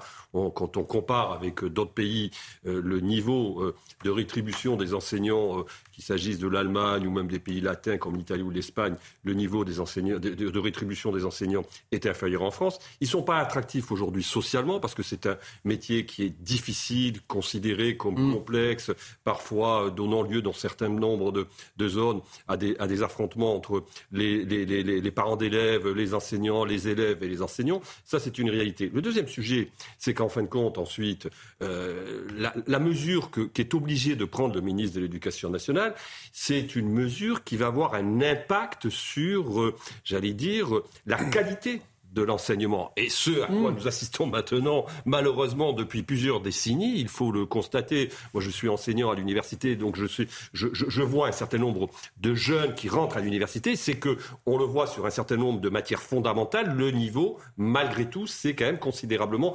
infléchi par rapport à ce que l'on connaissait il y a 20 ans, 30 ans, 40 ans, et je ne parle pas d'un demi-siècle. Donc, euh, si vous voulez, il y a un double sujet. Il y a le sujet, en effet, de l'attractivité, et ensuite, il y a le, le sujet du niveau euh, des, euh, des, élèves. Troisième point, c'est Papendiaï, bah, il apprend la politique. C'est-à-dire qu'aujourd'hui, on lui a fait tenir un discours vraisemblablement euh, au mois de juin qui était un discours profondément optimiste et volontariste et il se heurte aujourd'hui au mur des réalités. Mais ça pose un problème, c'est la question de la parole publique et de la valeur de la parole publique. Si la parole publique est démentie en moins de deux mois, ben, je ne pense pas que ça active la confiance de nos concitoyens dans leur classe dirigeante. Jérémy Stubbs, des promesses malheureuses finalement en juin dernier de Papendiaï on voit après son intervention qu'en termes d'éducation, le ministre lui-même a au moins fait un progrès. Il a bien appris la langue de bois pour excuser euh, l'absence de réaction. En, parlant moi-même en tant qu'ancien enseignant, euh, être professeur, c'est comme être policier. Il faut être complètement formé pour toutes les situations. On ne peut pas balancer dans telle ou telle situation quelqu'un qui n'est pas complètement formé. Il faut non seulement connaître techniquement son métier, mais aussi il faut savoir faire face à des populations parfois euh, difficiles. Mhm. Qui, qui, ne veulent pas, euh, comment dirais-je, obtempérer. Et, et donc, c'est très grave dans la mesure où le niveau d'instruction va baisser, inévitablement, mais aussi parce qu'il y a une question de, de socialisation, je dirais presque d'assimilation des, des, des, des, jeunes mhm pour les apprendre à vivre dans cette société française euh, dans laquelle j'ai dû apprendre à vivre moi-même, étant étranger. Euh, mais donc, il y a tous ces aspects-là, tout est lié et c'est très, très grave. On va écouter euh, justement Papendiaï sur la question des, contractuels, puisqu'il va y en avoir à la rentrée pour pallier un manque de professeurs. Écoutez-le. Je salue aussi comme vous le disiez, Madame, la qualité euh, du recrutement des enseignants contractuels euh, que vous avez fait. Parfois, les enseignants contractuels euh, sont vus, je dirais, avec une petite pointe de dédain quant à leurs compétences et à leur appétence supposée. En réalité, on peut recruter des enseignants contractuels de grande qualité, ne serait-ce que dans le cas de seconde carrière, des personnes qui veulent voir ce à quoi ressemble le métier avant de s'engager euh, plus avant en passant euh, un concours. Euh, donc je salue tous ces efforts. Jean-Louis Burga, on entend le ministre de l'Éducation saluer la qualité de ses contractuels. Jérémy Stubbs nous disait un instant que c'était comme un policier, c'était une véritable vocation, celle d'enseignant. Elle s'apprend avec le temps aussi, avec une pérennité dans, l'école où, l'on enseigne. finalement, c'est pour se rassurer, selon vous, que Papendia salue la qualité de ses contractuels? Je suis plus inquiet que lui sur la qualité des contractuels. Pas, je connais, je suis pas un spécialiste de l'éducation nationale, mais j'ai entendu euh, deux ou trois contractuels raconter euh, leur système de formation. Euh, il, est très, il est très rapide, il est très, il est très simple. Le système de recrutement aussi est curieusement d'une simplicité qui est, qui, est, inquiétante. Bon, Papendiaï, le nouveau ministre de l'Éducation nationale, vous l'avez déjà souligné, mais on l'attendait sur le, sur les contenus, c'est-à-dire sur les, sur les programmes, sur, sur ce qu'on allait enseigner. En fait, il, affronte maintenant le contenant. Le contenant, c'est-à-dire les, les, la façon dont on recrute, le nombre de professeurs, le, le, et, finalement, c'est là-dessus que va se jouer cette rentrée. Parce que vous pouvez parler de, de programme, vous pouvez parler de, de, de, de, contenu d'éducation pendant des heures. Si vous n'avez pas les profs qui sont là et qui sont suffisamment formés pour les, pour, pour, travailler, euh, vous, vous, ne les aurez pas. Moi, je, pour terminer, je voulais simplement mhm. citer un, témoignage que j'ai lu ce matin dans, dans, dans un journal euh, dans le Parisien. Qui, qui c'est une, jeune enseignante qui explique pourquoi elle s'en va. Et, et, bon, d'abord, elle est mal payée, c'est sûr. Elle, elle, dit vivre à Paris avec moins de 2000 euros par mois, on n'y arrive pas. Mais elle dit surtout que c'est un métier qui est très particulier. C'est-à-dire que c'est un métier. Elle me dit qu'à partir du moment où je franchis la porte de ma classe, je suis, je dois être à 100% sur la brèche. Mmh. Quand vous êtes derrière un bureau, dans un, bon, vous pouvez vous reposer cinq minutes, fermer les yeux, passer un coup de fil. Vous êtes enseignant. Vous êtes, c'est un, un boulot dur. C'est un boulot qu'il faut revaloriser. C'est évident revaloriser justement. Euh, Papendia, Gauthier l'avait promis, toujours en, juin dernier, il avait promis de passer le salaire de départ des jeunes au-dessus de 2000 euros en 2023, mais est-ce que ce sera suffisant pour être attractif? Pour connaître une jeune enseignante, je peux vous dire qu'ils attendent encore euh, l'augmentation effectivement qu'on leur promet. Elle n'est pas effective pour euh, le moment. On verra si ça aussi c'est une promesse non tenue, comme ce qu'on disait à l'instant, les 22 élèves par classe qui euh, diminueraient. On voit bien que ça ne va pas être le cas. Mais c'est quand même très intéressant ce que dit Papendiaï à l'instant. Il dit on va embaucher des contractuels qui sont heureux de voir à quoi ça ressemble d'être professeur. Enfin, c'est du tourisme. On, mm. vient faire, on, on, est dans un salon pour se réorienter. Et ensuite, il dit on les traite avec dédain. Mais enfin, euh, donc là, en fait, il s'adresse aussi aux professeurs qui ont passé des concours euh, qu'on peut juger plus faciles qu'avant, mais enfin, c'est quand même un, concours assez compliqué, hein, et qui donc voient effectivement d'un mauvais œil des gens formés sur à peine une journée qui euh, viennent enseigner comme eux. Ça fait forcément baisser le prestige aussi qu'est d'être enseignant. Donc, c'est pas forcément du dédain. c'est assez curieux que le patron des enseignants s'adresse comme ça à aux enseignants eux-mêmes, puisque c'est eux qui, les premiers, euh, eh bien, reprochent à Papendiaï d'embaucher des contractuels pour pallier aux 4000 postes manquants. Parce que c'est vrai qu'Arnaud Benedetti, est-ce qu'il y a simplement le, le, côté financier, augmentation de salaire qui est au cœur du problème? Il y a aussi cette notion de prestige. Avant, c'était quelqu'un, l'enseignant, le professeur, dans une classe, il était respecté on l'écoutait. Est-ce qu'on n'a pas abandonné au fil des années cette profession? Clairement, mais la réalité, c'est qu'il y a quand même un lien entre la rétribution et, euh, j'allais dire, le rayonnement de la fonction. C'est quelque chose qui est important. Euh, plus vous accordez, je veux dire, de valeur à une fonction, euh, plus vous êtes enclin quand même, malgré tout, à la rétribuer. c'est une, j'allais dire, une réalité humaine et, et, sociologique.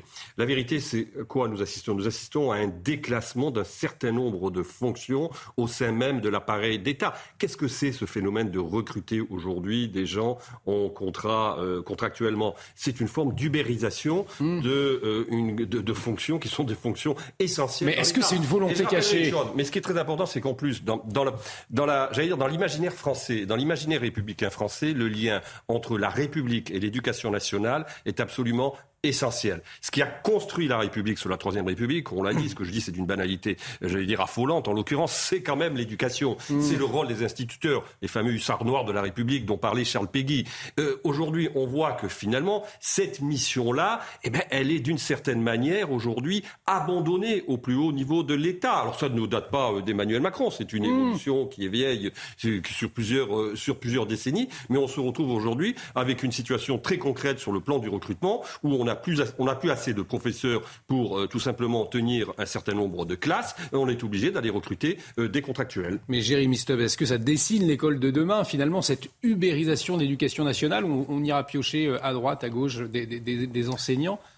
Ce serait terrible. Hmm. Ce serait terrible pour les raisons que nous, nous venons d'entendre, c'est-à-dire que les, professeurs, les instituteurs sont des, des fonctionnaires, représentent l'État en France. Et il faut dire que les différentes institutions de l'État, leurs représentants, n'ont pas, comment dirais-je, beaucoup de respect aujourd'hui. Il y avait un, comique américain dont le slogan était Moi, j'ai pas de respect. Eh bien, on peut le dire de, tous ces fonctionnaires. Et c'est grave, parce que, surtout en France, l'État représente quelque chose d'encore plus important, par exemple, qu'au Royaume-Uni. Au Royaume-Uni, il y a une solution parce qu'on a un secteur d'éducation privée qui est très développée. Alors là, on n'est pas dans l'ubérisation, on est dans une grande tradition. Mais ici, si en France, on commence à improviser avec le système de hmm. l'État, à mon avis, tout est, promis euh, au désastre. Alors je vous propose d'écouter Guylaine David, c'est la porte-parole du, du, SNUIP euh, FSU, c'est le premier syndicat de primaire. Euh, et elles mettent en cause le ministre de l'Éducation nationale, alors pas Papendiaï, hein, mais Jean-Michel Blanquer, le précédent. Écoutez. En 2020, le, taux de remplacement effectif était de 78,9%, alors qu'il était de 83,3% en 2019. Et il est certainement, on n'a pas les chiffres, hein, puisqu'il faut un certain temps avant d'avoir ces chiffres-là euh, avec le ministère, qui ne communique pas forcément d'ailleurs là-dessus, euh, mais quand on aura le bilan euh, de la rentrée euh, au mois de novembre, on aura aussi ces chiffres et très certainement, ils, ont été dégradés pendant l'année 2021, 2021-2022. et dans les départements, c'est quotidiennement des centaines d'enseignants qui ont été absents et non remplacés. au SNUPP, on, considère qu'il faudrait porter le vivier à, à 10% euh, pour que les remplacements soient effectués euh, correctement. Et actuellement, le vivier de remplaçants, c'est 8,1% des effectifs des enseignants dans les départements. Alors voilà, là c'était juste un point sur la déclaration du remplacement. On va réécouter Guylaine David, mais cette fois qui met en cause le ministre de l'Éducation, Papa Pendia, je vous le disais, mais euh, Jean-Michel Blanquer. Écoutez-la. C'est la première euh, rentrée après cinq, années euh, du, ministère Blanquer. Et comme on l'a souvent évoqué dans les médias, la profession ressort éprouvée de ces cinq années. D'abord parce qu'il y a eu une multiplication des prescriptions et ces prescriptions ont exacerbé euh, la mise sous tutelle des enseignantes et des enseignants. Euh, durant ces cinq ans, la liberté pédagogique a été remise en cause. On en a souvent euh, parlé dans les médias. Les réformes se sont succédées et la profession a été épuisée par, par ces cinq ans-là. Arnaud Benedetti, Jean-Michel Blanquer, pointé du doigt hein, par, ce, par ce syndicat, ça vous étonne? Non, mais enfin, je veux dire, on sait très bien que les relations de M. Blanquer mm. avec euh, le corps enseignant et notamment euh, le, les syndicats étaient euh, de notoriété extrêmement difficile et extrêmement compliquée. Mais enfin bon, Jean-Michel Blanquer, il appliquait aussi une politique qui était mm. celle des premiers ministres et du président de la République. Il n'était pas le seul à appliquer cette politique. Aujourd'hui, on voit bien que ce qui est intéressant d'ailleurs dans la déclaration de cette dame, c'est que pour l'instant, elle semble épargner euh, l'actuel euh, mm. ministre de l'Éducation nationale, mais très vite, qu'on le veuille ou non, et on le voit déjà euh, à travers finalement les, les, annonces qu'il vient de faire ce matin, c'est lui qui va se retrouver forcément en première ligne. Et il y a une petite différence entre Blanquer et, et, et, et c'est que Blanquer connaissait quand même malgré tout, du fait de ses fonctions passées, de l'intérieur, l'administration de l'éducation nationale. C'est un peu différent avec Papendiaï. Papendiaï, c'est un universitaire qui est quand même un autre, un autre, univers que celui euh, euh, du primaire et, du, et, du, secondaire. Donc, euh, il va falloir que lui-même se familiarise avec cette machine administrative, qui est une machine quand même très complexe, qui est celle de l'éducation nationale. Et on voit bien, et je rejoins ce que vous dites, c'est que finalement, la communication qui est la sienne aujourd'hui est une communication extrêmement langue de bois en la matière, c'est-à-dire que c'est quelqu'un qui euh, essaye de se rattacher à des éléments de langage pour l'instant pour faire face à une pression dont ils sont très bien qu'elle ne va cesser de monter euh, dans les semaines qui viennent. Jean-Louis Buria, Papendiaï, l'homme de la situation ou pas pour cette rentrée? Je, je, vous l'ai dit un peu, moi, Papendiaï, on, l'attendait parce qu'il y, a effectivement euh, dans le contenu de l'éducation nationale, mmh. il y a une véritable révolution à faire. On, sait que l'éducation nationale est au, est au cœur de l'évolution de notre société et que ce sont nos enfants euh, qui, qui, doivent, euh, qui doivent être euh, en première ligne dans l'évolution de notre société, bien entendu.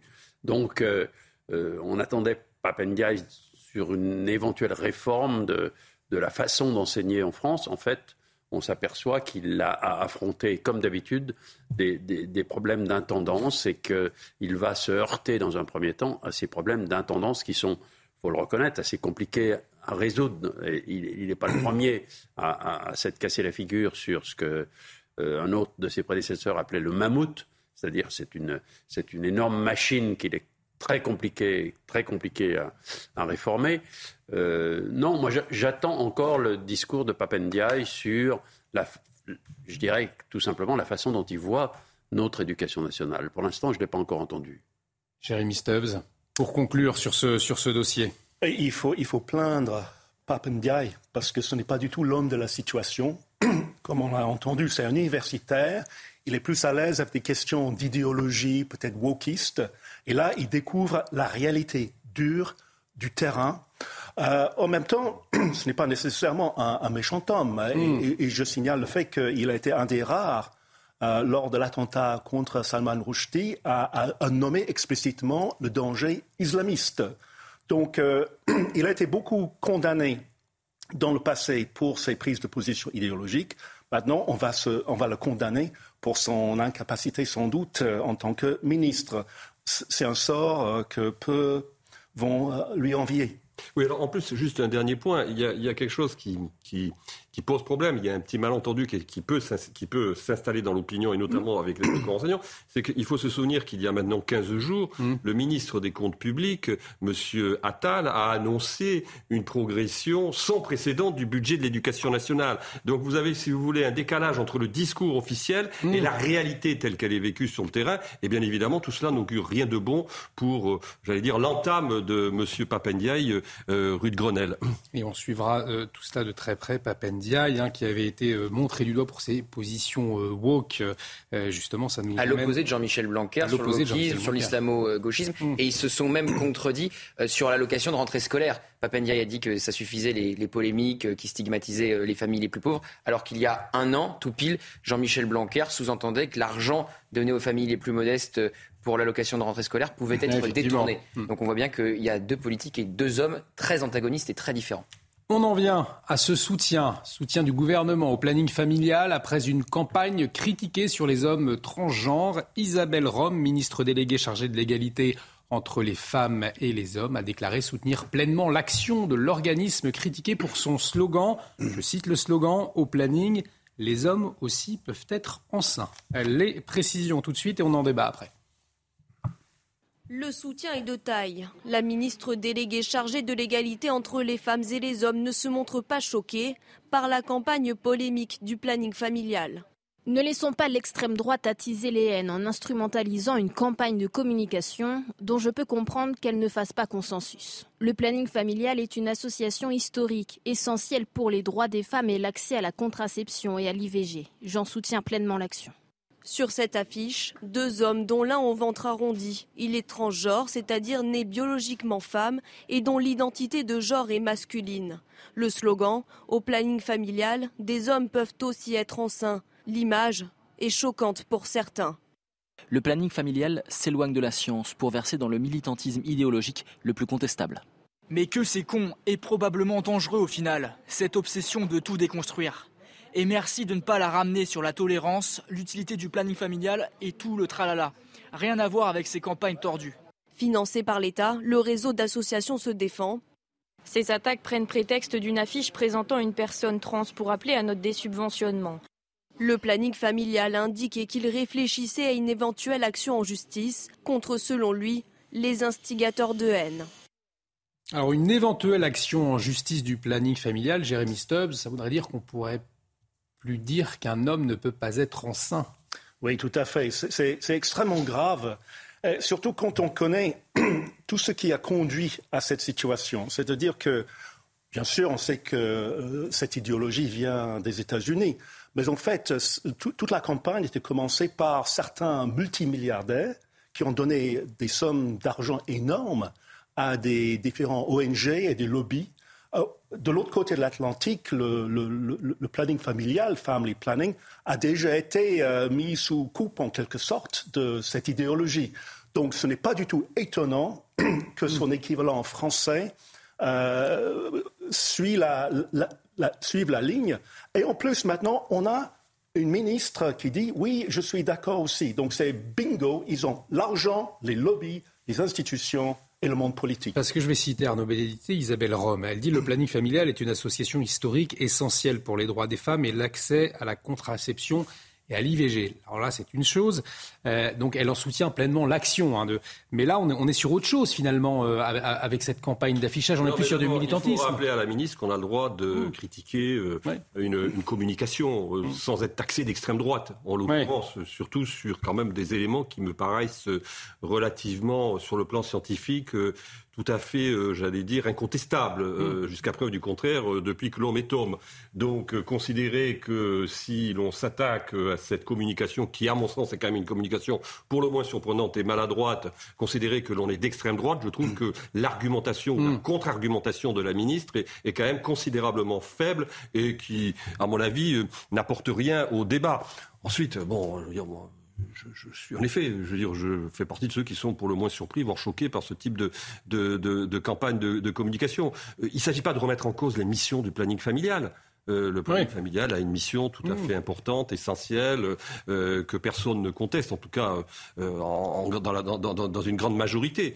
Mais à un moment donné, encore une fois, que le planning familial se fasse, j'allais dire, le vecteur d'une forme d'idéologie, là, on peut quand même en discuter et on peut en discuter politiquement sans être encore une fois taxé de nervis d'extrême droite. Jean-Louis Buria, quelques secondes avant la pause, on continuera après le planning familial a eu, son utilité. Euh, je me pose aujourd'hui quelques questions sur euh, euh, ces, véritables activités. Et puis, on a l'impression qu'il participe à cette dérive de celui, celui, qui, celui qui est le plus paradoxal, euh, finalement, est celui qui, parle le mieux et qui parle le, dernier dans, ce on, on, va continuer à en parler dans un instant. On va marquer une pause. Merci à vous, euh, Gauthier, euh, pour vos éclairages. Gauthier Lebret, journaliste politique CNews. Restez avec nous. on revient dans un instant. À tout de suite.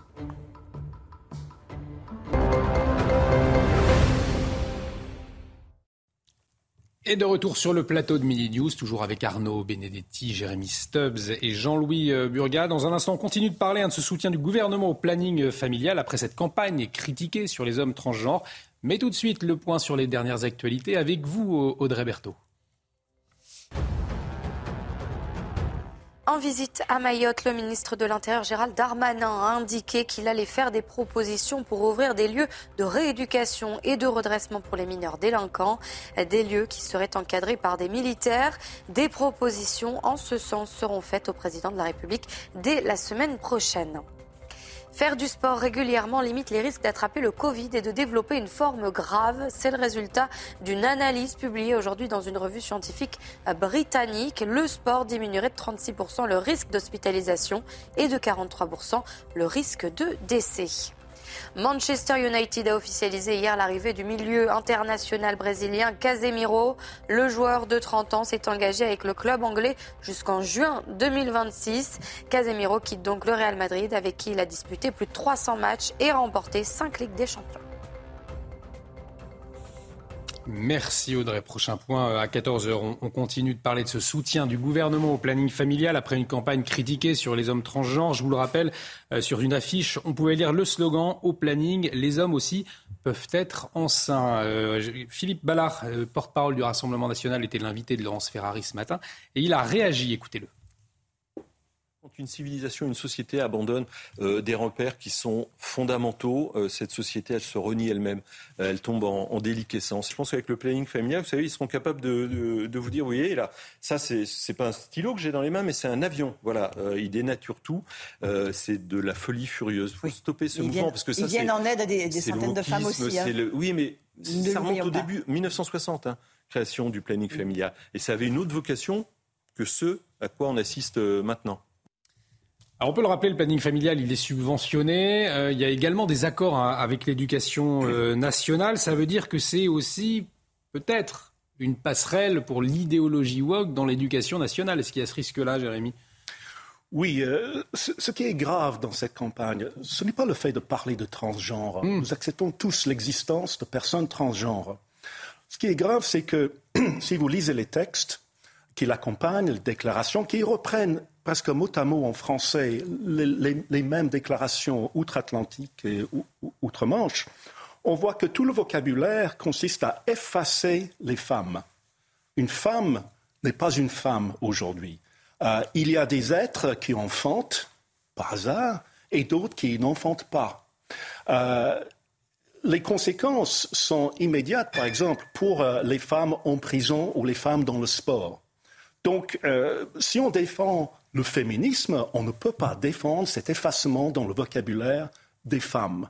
Il y a d'autres, je suis le prophète de malheur ici, je le sais, mais euh, dans cinq ans, je vous, je vous, dirai, je vous avais bien dit, mais il y a d'autres phénomènes qu'on voit arriver aux États-Unis, au Royaume-Uni.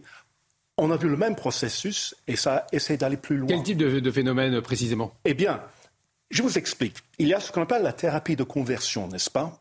On sait qu'il y a, par exemple, des des chrétiens, surtout évangélistes, qui, qui essaient de persuader les homosexuels de ne pas être homosexuels parce que c'est contre la loi divine. Et donc, ils ont créé des thérapies, soi-disant, pour les convertir à l'hétérosexualité. Ces pratiques ont été condamnées hmm. au Royaume-Uni, en Amérique. Peut-être justement Mais les transgenres voudraient inclure dans cette condamnation les actions des médecins qui, accueillant un adolescent, une adolescente qui dit ah, je souffre de, troubles euh, dysphorie de genre et je ne sais pas si je suis un homme ou une femme, qui dirait, eh bien, attendez, euh, réfléchissez, on va en parler. Est-ce que c'est vraiment ce, que, ce qui est dans vos, intérêts de, de, changer de sexe tout de suite? Alors, cette intervention-là serait aussi illégale. C'est incroyable. Mmh, Arnaud Benedetti, euh, euh, Jérémy Stop soulignait finalement une campagne antiféministe, finalement, à, vous entendre. Est-ce que vous, vous rejoignez ce constat? Oui, peut-être. Mais si vous voulez, ce qu'il faut, euh, ce qu'il faut comprendre, c'est que d'abord, euh, finalement, ce, type de sujet est tellement éloigné de la plupart des préoccupations, mmh. notamment euh, de l'opinion publique, qu'on a l'impression de discuter du sexe des anges pendant que, d'une certaine manière, le les remparts sont en train de s'effondrer. Anges non binaires. Bien sûr. Et, donc, il y, a quelque chose d'assez, j'allais dire, irréel et surréaliste dans ce type de, de débat, même si ça traduit en effet, je suis d'accord avec ce que vous dites, une offensive idéologique euh, que, dont, on, dont on peut sourcer assez facilement, me semble-t-il, l'origine. Euh, par ailleurs, sur la position du gouvernement et de Madame Rome, moi je crois que si vous voulez, c'est un moyen pour Emmanuel Macron de montrer qu'il est encore progressiste, mmh. d'une certaine façon. Euh, face à un logiciel politique qui est considéré par une grande partie de la gauche comme un logiciel politique euh, à droite, voire parfois même très à droite, lorsque l'on entend euh, le ministre de l'Intérieur. Les questions sociétales sont un moyen pour lui de montrer que finalement, il n'a rien, rien abandonné de ce qui constitue son progressisme originel. Moi, je crois qu'il euh, joue un peu avec le feu parce que c'est vrai que euh, finalement, ce type de sujet, ça, ça fait appel à des, à des questions anthropologiques extrêmement importantes, qu'on le veuille ou non. Euh, la différenciation sexuelle mm. est elle-même quelque chose qui fait partie du pilier de l'humanité et de la façon dont se construisent les sociétés. À vouloir finalement tout mélanger et à vouloir finalement euh, procéder à une forme de confusion généralisée, je ne suis pas sûr que euh, d'abord on rende service aux générations futures et que l'on traite des vrais problèmes qui sont ceux euh, de l'opinion publique et des sociétés. Jean-Louis Burga, finalement, c'est un peu le en même temps du gouvernement, virage à droite sur les questions sécuritaires, sur les questions sociétales. On est progressiste? Oui, c'est vrai que Emmanuel Macron est assez euh, difficile de, connaître exactement sa, philosophie dans ce, dans ce type de débat. Euh, et ce type de débat procède de, quelque chose que je trouve extrêmement dangereux aujourd'hui, de cette sorte de, de, philosophie mondialiste qui, consiste à effacer les différences. Mmh. Il, faut, il faut que... En gros, pour que tout le monde soit heureux, il faut que tout le monde soit pareil. Et pour moi, c'est exactement l'inverse l'inverse. Ce qui fait le, le, plaisir de vivre, c'est de rencontrer des gens différents, c'est de rencontrer des, des, peuples différents, c'est de rencontrer des gens différents. C'est quand on est un homme de rencontrer une femme, c'est quand on est. Enfin bref, la, la, différence pour moi est au cœur de notre vie. Et aujourd'hui, un certain nombre. Alors, le planning familial euh, a fait son boulot à une époque. Mais effectivement, cette euh, photo, euh, ce dessin illustre exactement cette volonté d'effacer les différences qui, va faire qu'il n'y aura, plus de, aura plus de sel dans la vie. Oui, alors c'est vrai ce que vous dites, et en même temps, ce n'est pas tout à fait vrai. C'est qu'en fait, vous avez aujourd'hui une forme de néoprogressisme qui va valoriser des ultra-différences extrêmement minoritaires. Parce que c'est ça, hmm. finalement, en l'occurrence. C'est des gens qui sont ultra minoritaires, qui sont différents de ce qui constitue quand même la norme commune sur le plan anthropologique et que l'on va euh, mettre en avant. Si vous voulez, il y, a quelque chose d'assez étonnant avec l'évolution de ce que l'on appelle le progressisme depuis maintenant euh, euh, quelques années, c'est que le progressisme, il était universaliste jusqu'à maintenant. C'était quand même une notion euh, qui euh, était à l'origine de tous les grands combats que menait notamment la gauche, l'universalisme. Là, en, fin de compte, on, on, on abandonne l'universalisme d'une certaine manière au nom d'un droit à l'ultra-différence et il y a quelque chose qui, à mon sens, euh, est extrêmement inquiétant. Et en plus, ça se fait avec les évolutions techniques. C'est-à-dire qu'on voit bien que la technique joue un rôle extrêmement important aussi, euh, parce qu'à partir du moment où vous avez la possibilité technique de changer euh, une partie de la nature humaine, eh ben, d'une certaine manière, vous hmm. autorisez, j'allais dire, presque toutes les transgressions possibles et imaginables. Et effectivement, pour conclure, Jérémy Stubbs, Arnaud Benedetti disait que la plupart des Français, c'est pas leur préoccupation aujourd'hui dans la vie de tous les jours. Il y a tellement de problèmes, mais justement, cette, situation-là, ça permet aussi à l'idéologie woke tranquillement de s'installer, peut-être, non? Exactement, ça avance dans l'ombre. Juste un, dernier exemple. Euh, de l'autre côté de la Manche, on peut très bien tweeter euh, qu'un homme est un homme et une femme est une femme et ensuite perdre son emploi et même recevoir une visite de la part de la police comme si la police n'avait pas autre chose à faire.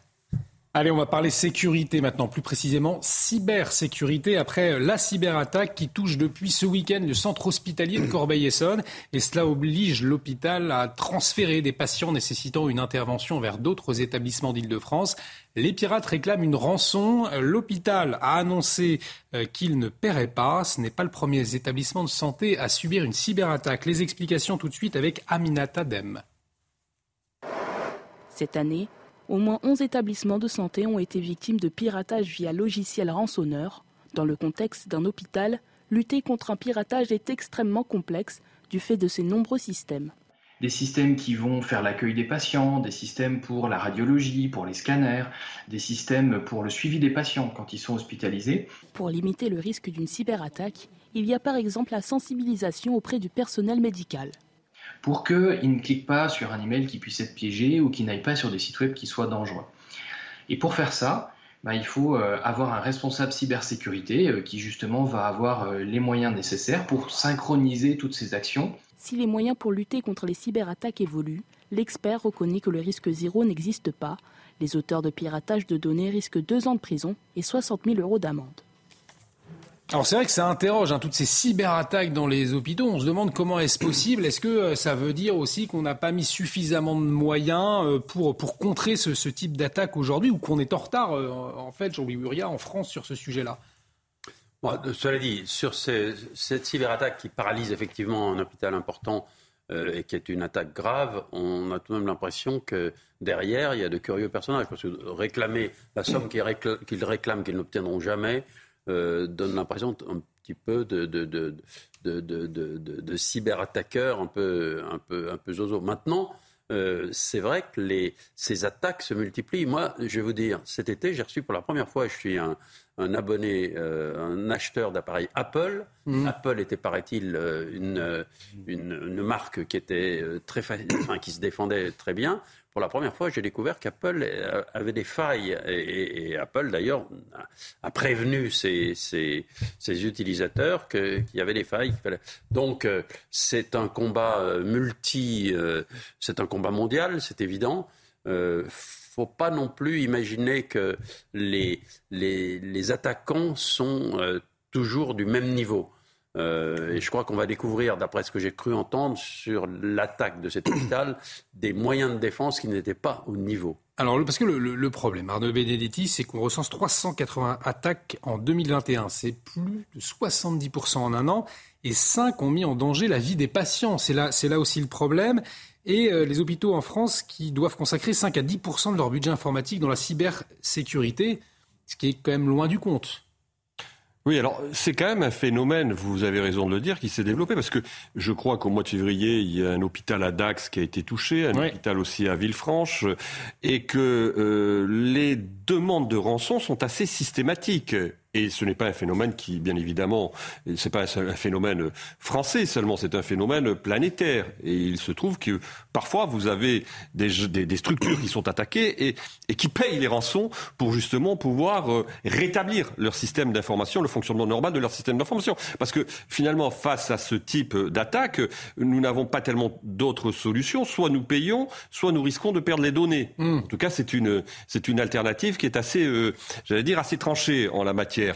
Euh, donc euh, après moi, je, si vous voulez, euh, bon, ça, révèle autre chose. Ça révèle finalement la, la, la, très grande, la très grande efficacité, bien évidemment, des systèmes d'information d'une certaine manière, parce que ça nous facilite la vie, mais aussi l'extrême fragilité dans, lequel, dans laquelle nous sommes rentrés avec, j'allais dire, la systématisation euh, des systèmes d'information pour euh, accomplir tout un ensemble de tâches qui sont des tâches qui avant s'accomplissaient d'une toute autre manière. Donc, j'allais dire, plus on progresse, dans le même temps, eh ben, nous, devons faire face à d'autres, dangers, à d'autres préoccupations, à d'autres risques. Et là, pour l'instant, manifestement, euh, on n'a pas euh, trouvé la parade euh, idéale pour faire face à ce type, d'attaque. On va écouter le ministre de la Santé, François Braun, justement, qui s'est exprimé à ce sujet ce matin lors d'un déplacement dans l'Hérault. On va, on va l'écouter dans, dans, dans, un instant. juste pour avant de rappeler que l'État prévoit une enveloppe de 375 millions d'euros c'est 300 000 euros en moyenne par hôpital. Euh, ça reste quand même, Jérémy Stubb, assez peu hein, pour garantir la sécurité. Or, euh, c'est une nécessité au vu euh, des cyberattaques nombreuses hein, depuis un an. Oui, oui, j'adore la capacité de la langue française à créer des néologismes. néologismes il s'agit d'un rançongiciel, oui. dont il y en a beaucoup. Euh, et on, sait que le, piratage existe depuis longtemps. Euh, ce qui doit nous inquiéter, c'est qu'il y a d'un côté des phénomènes de, rançon, mais aussi des phénomènes euh, d'attaque par des pays ennemis. Et nous savons que nous avons un grand pays ennemi en ce moment, spécialiste des cyberattaques, c'est la Russie. La Russie. Nous savons aussi que dans les pays occidentaux, tous nos systèmes pour euh, euh, organiser euh, l'énergie, l'électricité, les centrales nucléaires vont être sous pression cet hiver. des attaques qui arrivent là-dessus de la part des Russes et qui seraient sans doute déguisées en tentatives malhabiles de pirater, mais qui sont là pour déstabiliser le pays, créer le chaos social. Donc je pense que c'est un très grand phénomène et il va falloir que l'État, tous les États occidentaux, se penchent sérieusement là-dessus, encore plus sérieusement qu'en ce moment. On va écouter la réaction, la réaction du ministre de la Santé, François Braun. Il s'exprimait euh, depuis l'Hérault ce matin. Écoutez-le. C'est une cyberattaque que malheureusement il y en a sur l'ensemble des établissements. L'hôpital a, extrêmement bien réagi avec le soutien de l'ARS, avec l'appui euh, du ministère, avec l'appui euh, des forces de l'intérieur euh, pour contrer cette attaque et, poursuivre. La prise en charge des patients n'est pas mise en danger. Les patients qui relèvent de plateaux techniques sévères, et je faisais le point hier soir avec le directeur de l'hôpital sud-francilien, sont réorientés par le SAMU vers d'autres hôpitaux pour que le plateau technique fonctionne complètement. Les patients qui sont hospitalisés continuent leur prise en charge. C'est dramatique, c'est inadmissible, c'est une cyberattaque comme il y en a euh, régulièrement, malheureusement, mais en tout cas, euh, l'hôpital, et, nous ne céderons pas à ces cyberattaques. Jean-Louis Buria, plutôt euh, rassurant finalement, François Braun, après cette cyberattaque. Eu, Tout va bien. On citait tout à l'heure l'hôpital de Dax qui avait été victime, qui était un, exemple de cyberattaque. Il n'y a pas eu, il a pas eu de, victimes, si je peux dire, dans, ces établissements. moi, ce que la, seule chose sur laquelle il faut, avertir, il faut que tout le monde soit bien conscient, les cyberattaques, on, est victime euh, personnellement tous hum. de mini cyberattaques en permanence. On reçoit en permanence, euh, tous les jours, des, mails frauduleux, euh, des, textos, des choses. Là-dessus, là-dessus, il faut, il faut alerter, il faut alerter tout le monde. il y a véritablement aujourd'hui une sorte de culture technologique qu'il faut, qu'il faut obtenir, qu'il faut apprendre pour se, pour se protéger. Parce que ces cyberattaques euh, massives sur des, grands établissements, c'est vrai qu'elles ont lieu. Euh, elles sont inquiétantes. Euh, ce qui est plus inquiétant, c'est ce que vous disiez tout à l'heure, ce sont les, les attaques venant de, de, pays ennemis qui peuvent tenter de paralyser une partie de notre vie économique. La Russie fait partie des, attaquants les plus inquiétants aujourd'hui, mais il y a les, attaques personnelles, si je peux dire, qu'il faut surveiller. Il nous reste quelques minutes. Je vous propose de euh, revenir, euh, pour terminer, sur, euh, on en a parlé tout à l'heure, cette proposition de Gérald Darmanin, vouloir réformer le droit du sol sur l'île, ça c'était hier, et puis il veut proposer dès la semaine prochaine l'ouverture de lieux de rééducation et de redressement, des lieux qui seront encadrés par les, militaires.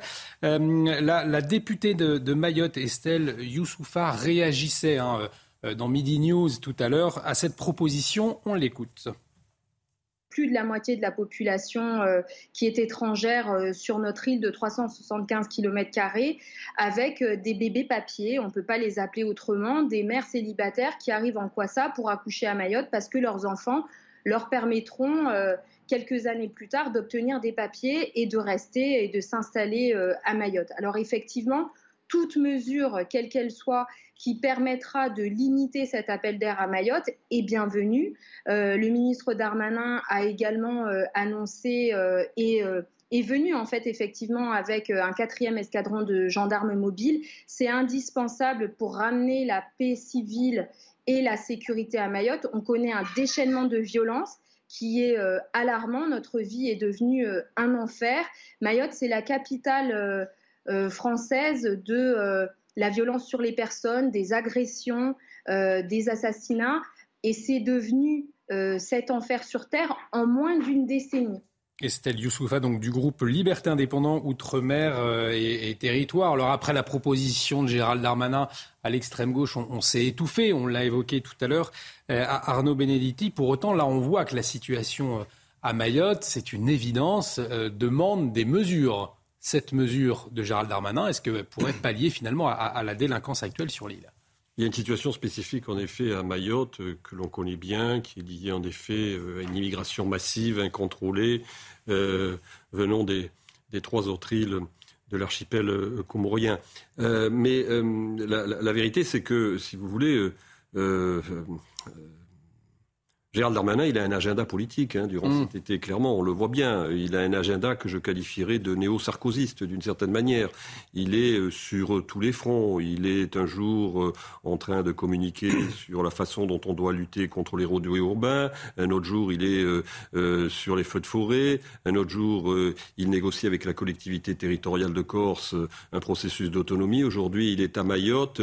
C'est un, un, ministre qui, durant cet été, occupe tout l'espace. Alors, il l'occupe parce qu'en effet, il y a aussi une actualité qui fait qu'il est certainement sursollicité, mais il le fait en fonction aussi de la construction d'un capital politique et d'une image politique. Quant à la question de Mayotte, mm. euh, bah, il faut quand même préciser qu'à Mayotte, déjà, euh, le droit du sol en tant que tel a été d'une certaine manière euh, réformé, puisque pour aujourd'hui accéder à la nationalité française lorsque vous êtes un enfant d'étranger, il faut que la personne qui euh, euh, qui, est votre parent euh, soit là depuis au moins trois mois ou quatre mois à, Mayotte. Donc ça signifie qu'il y avait déjà des restrictions. Là, il s'agit de relever le seuil, je crois, à un an en la matière.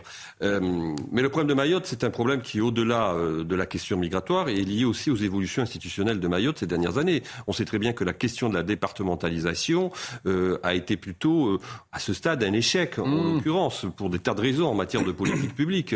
Donc le problème de Mayotte ne se résume pas seulement à la question migratoire, même si la question migratoire est extrêmement importante. Il, se, il est aussi lié, par exemple, à la relation avec les autres îles euh, de, de l'archipel. L'île des Comores, euh, justement, qui, qui attire hein, euh, beaucoup de beaucoup d'immigration. On entendait en tout cas la, la détresse hein, d'Estelle Youssoufa, cette députée, Jérémy Stubbs, qui nous dit, racontait cette délinquance là-bas sur place. Euh, du coup, cette proposition de Gérald Darmanin, elle est bien accueillie. Faut-il encore qu'elle soit suivie de faits concrets?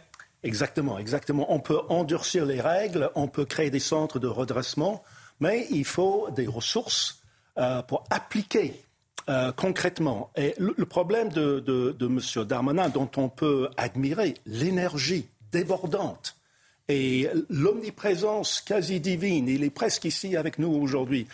Mais en fait, il est dans une course-poursuite parce que, au fur et à mesure qu'il arrive quelque part et qu'il annonce quelque chose ou qu'il cite des statistiques, il y a encore un grand incident, par exemple, de refus d'obtempérer de policiers blessés, hmm.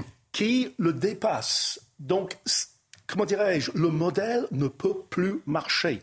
Ce qu'il nous faut, c'est une grande annonce par l'État français. On augmente le budget, on augmente les ressources, ont fait preuve non seulement de volonté abstraite, mais volonté en termes, comment dirais-je, d'argent. Effectivement, c'est ce qu'il faut, c'est de, la, concrétisation euh, après ces paroles, la concrétisation rapide face aux attentes. Mais Gérald Darmanin, curieusement, pour l'instant je ne trouve pas l'explication, il agit euh, dans un domaine où le président de la République ne s'est pas tellement prononcé. Euh, la sécurité, tout ça, ça n'a pas été un des thèmes de la campagne électorale. De... En tout cas, pendant la campagne, Emmanuel Macron avait parlé hein, de, ces, de, ces centres. Oui, de, ça, mais enfin, en général, tous les thèmes sur lesquels Gérald Darmanin s'est déplacé cet été, enfin, tous, les lieux, tous les thèmes qu'il a abordés, euh, c'était effectivement un petit trou dans, la, dans les propositions d'Emmanuel Macron. Donc, est-il là pour compenser ou joue-t-il désormais tout seul, comme l'avait fait Nicolas Sarkozy à une époque, Nicolas Sarkozy, qui est son modèle Pourquoi pas C'est sa fiche de poste aussi. Ah. C'est-à-dire que Emmanuel Macron a besoin aussi d'un pôle droitier qui montre que sur les questions régaliennes, le macronisme n'est pas faible, euh, contrairement à ce que, en tout cas, euh, essayent de démontrer notamment les oppositions de droite. Et on arrive au terme de cette émission. Merci à tous les trois. Merci Arnaud Benedetti, merci Jérémy Stubbs, merci Jean-Louis Burga. L'actualité continue sur CNews dans un instant. La belle équipe, euh, présentée par Thierry j'ai perdu son nom, Cabane, bien évidemment, Thierry euh, Cabane. Restez avec nous euh, sur CNews, très bel après-midi. Euh, on se retrouve demain à la même heure.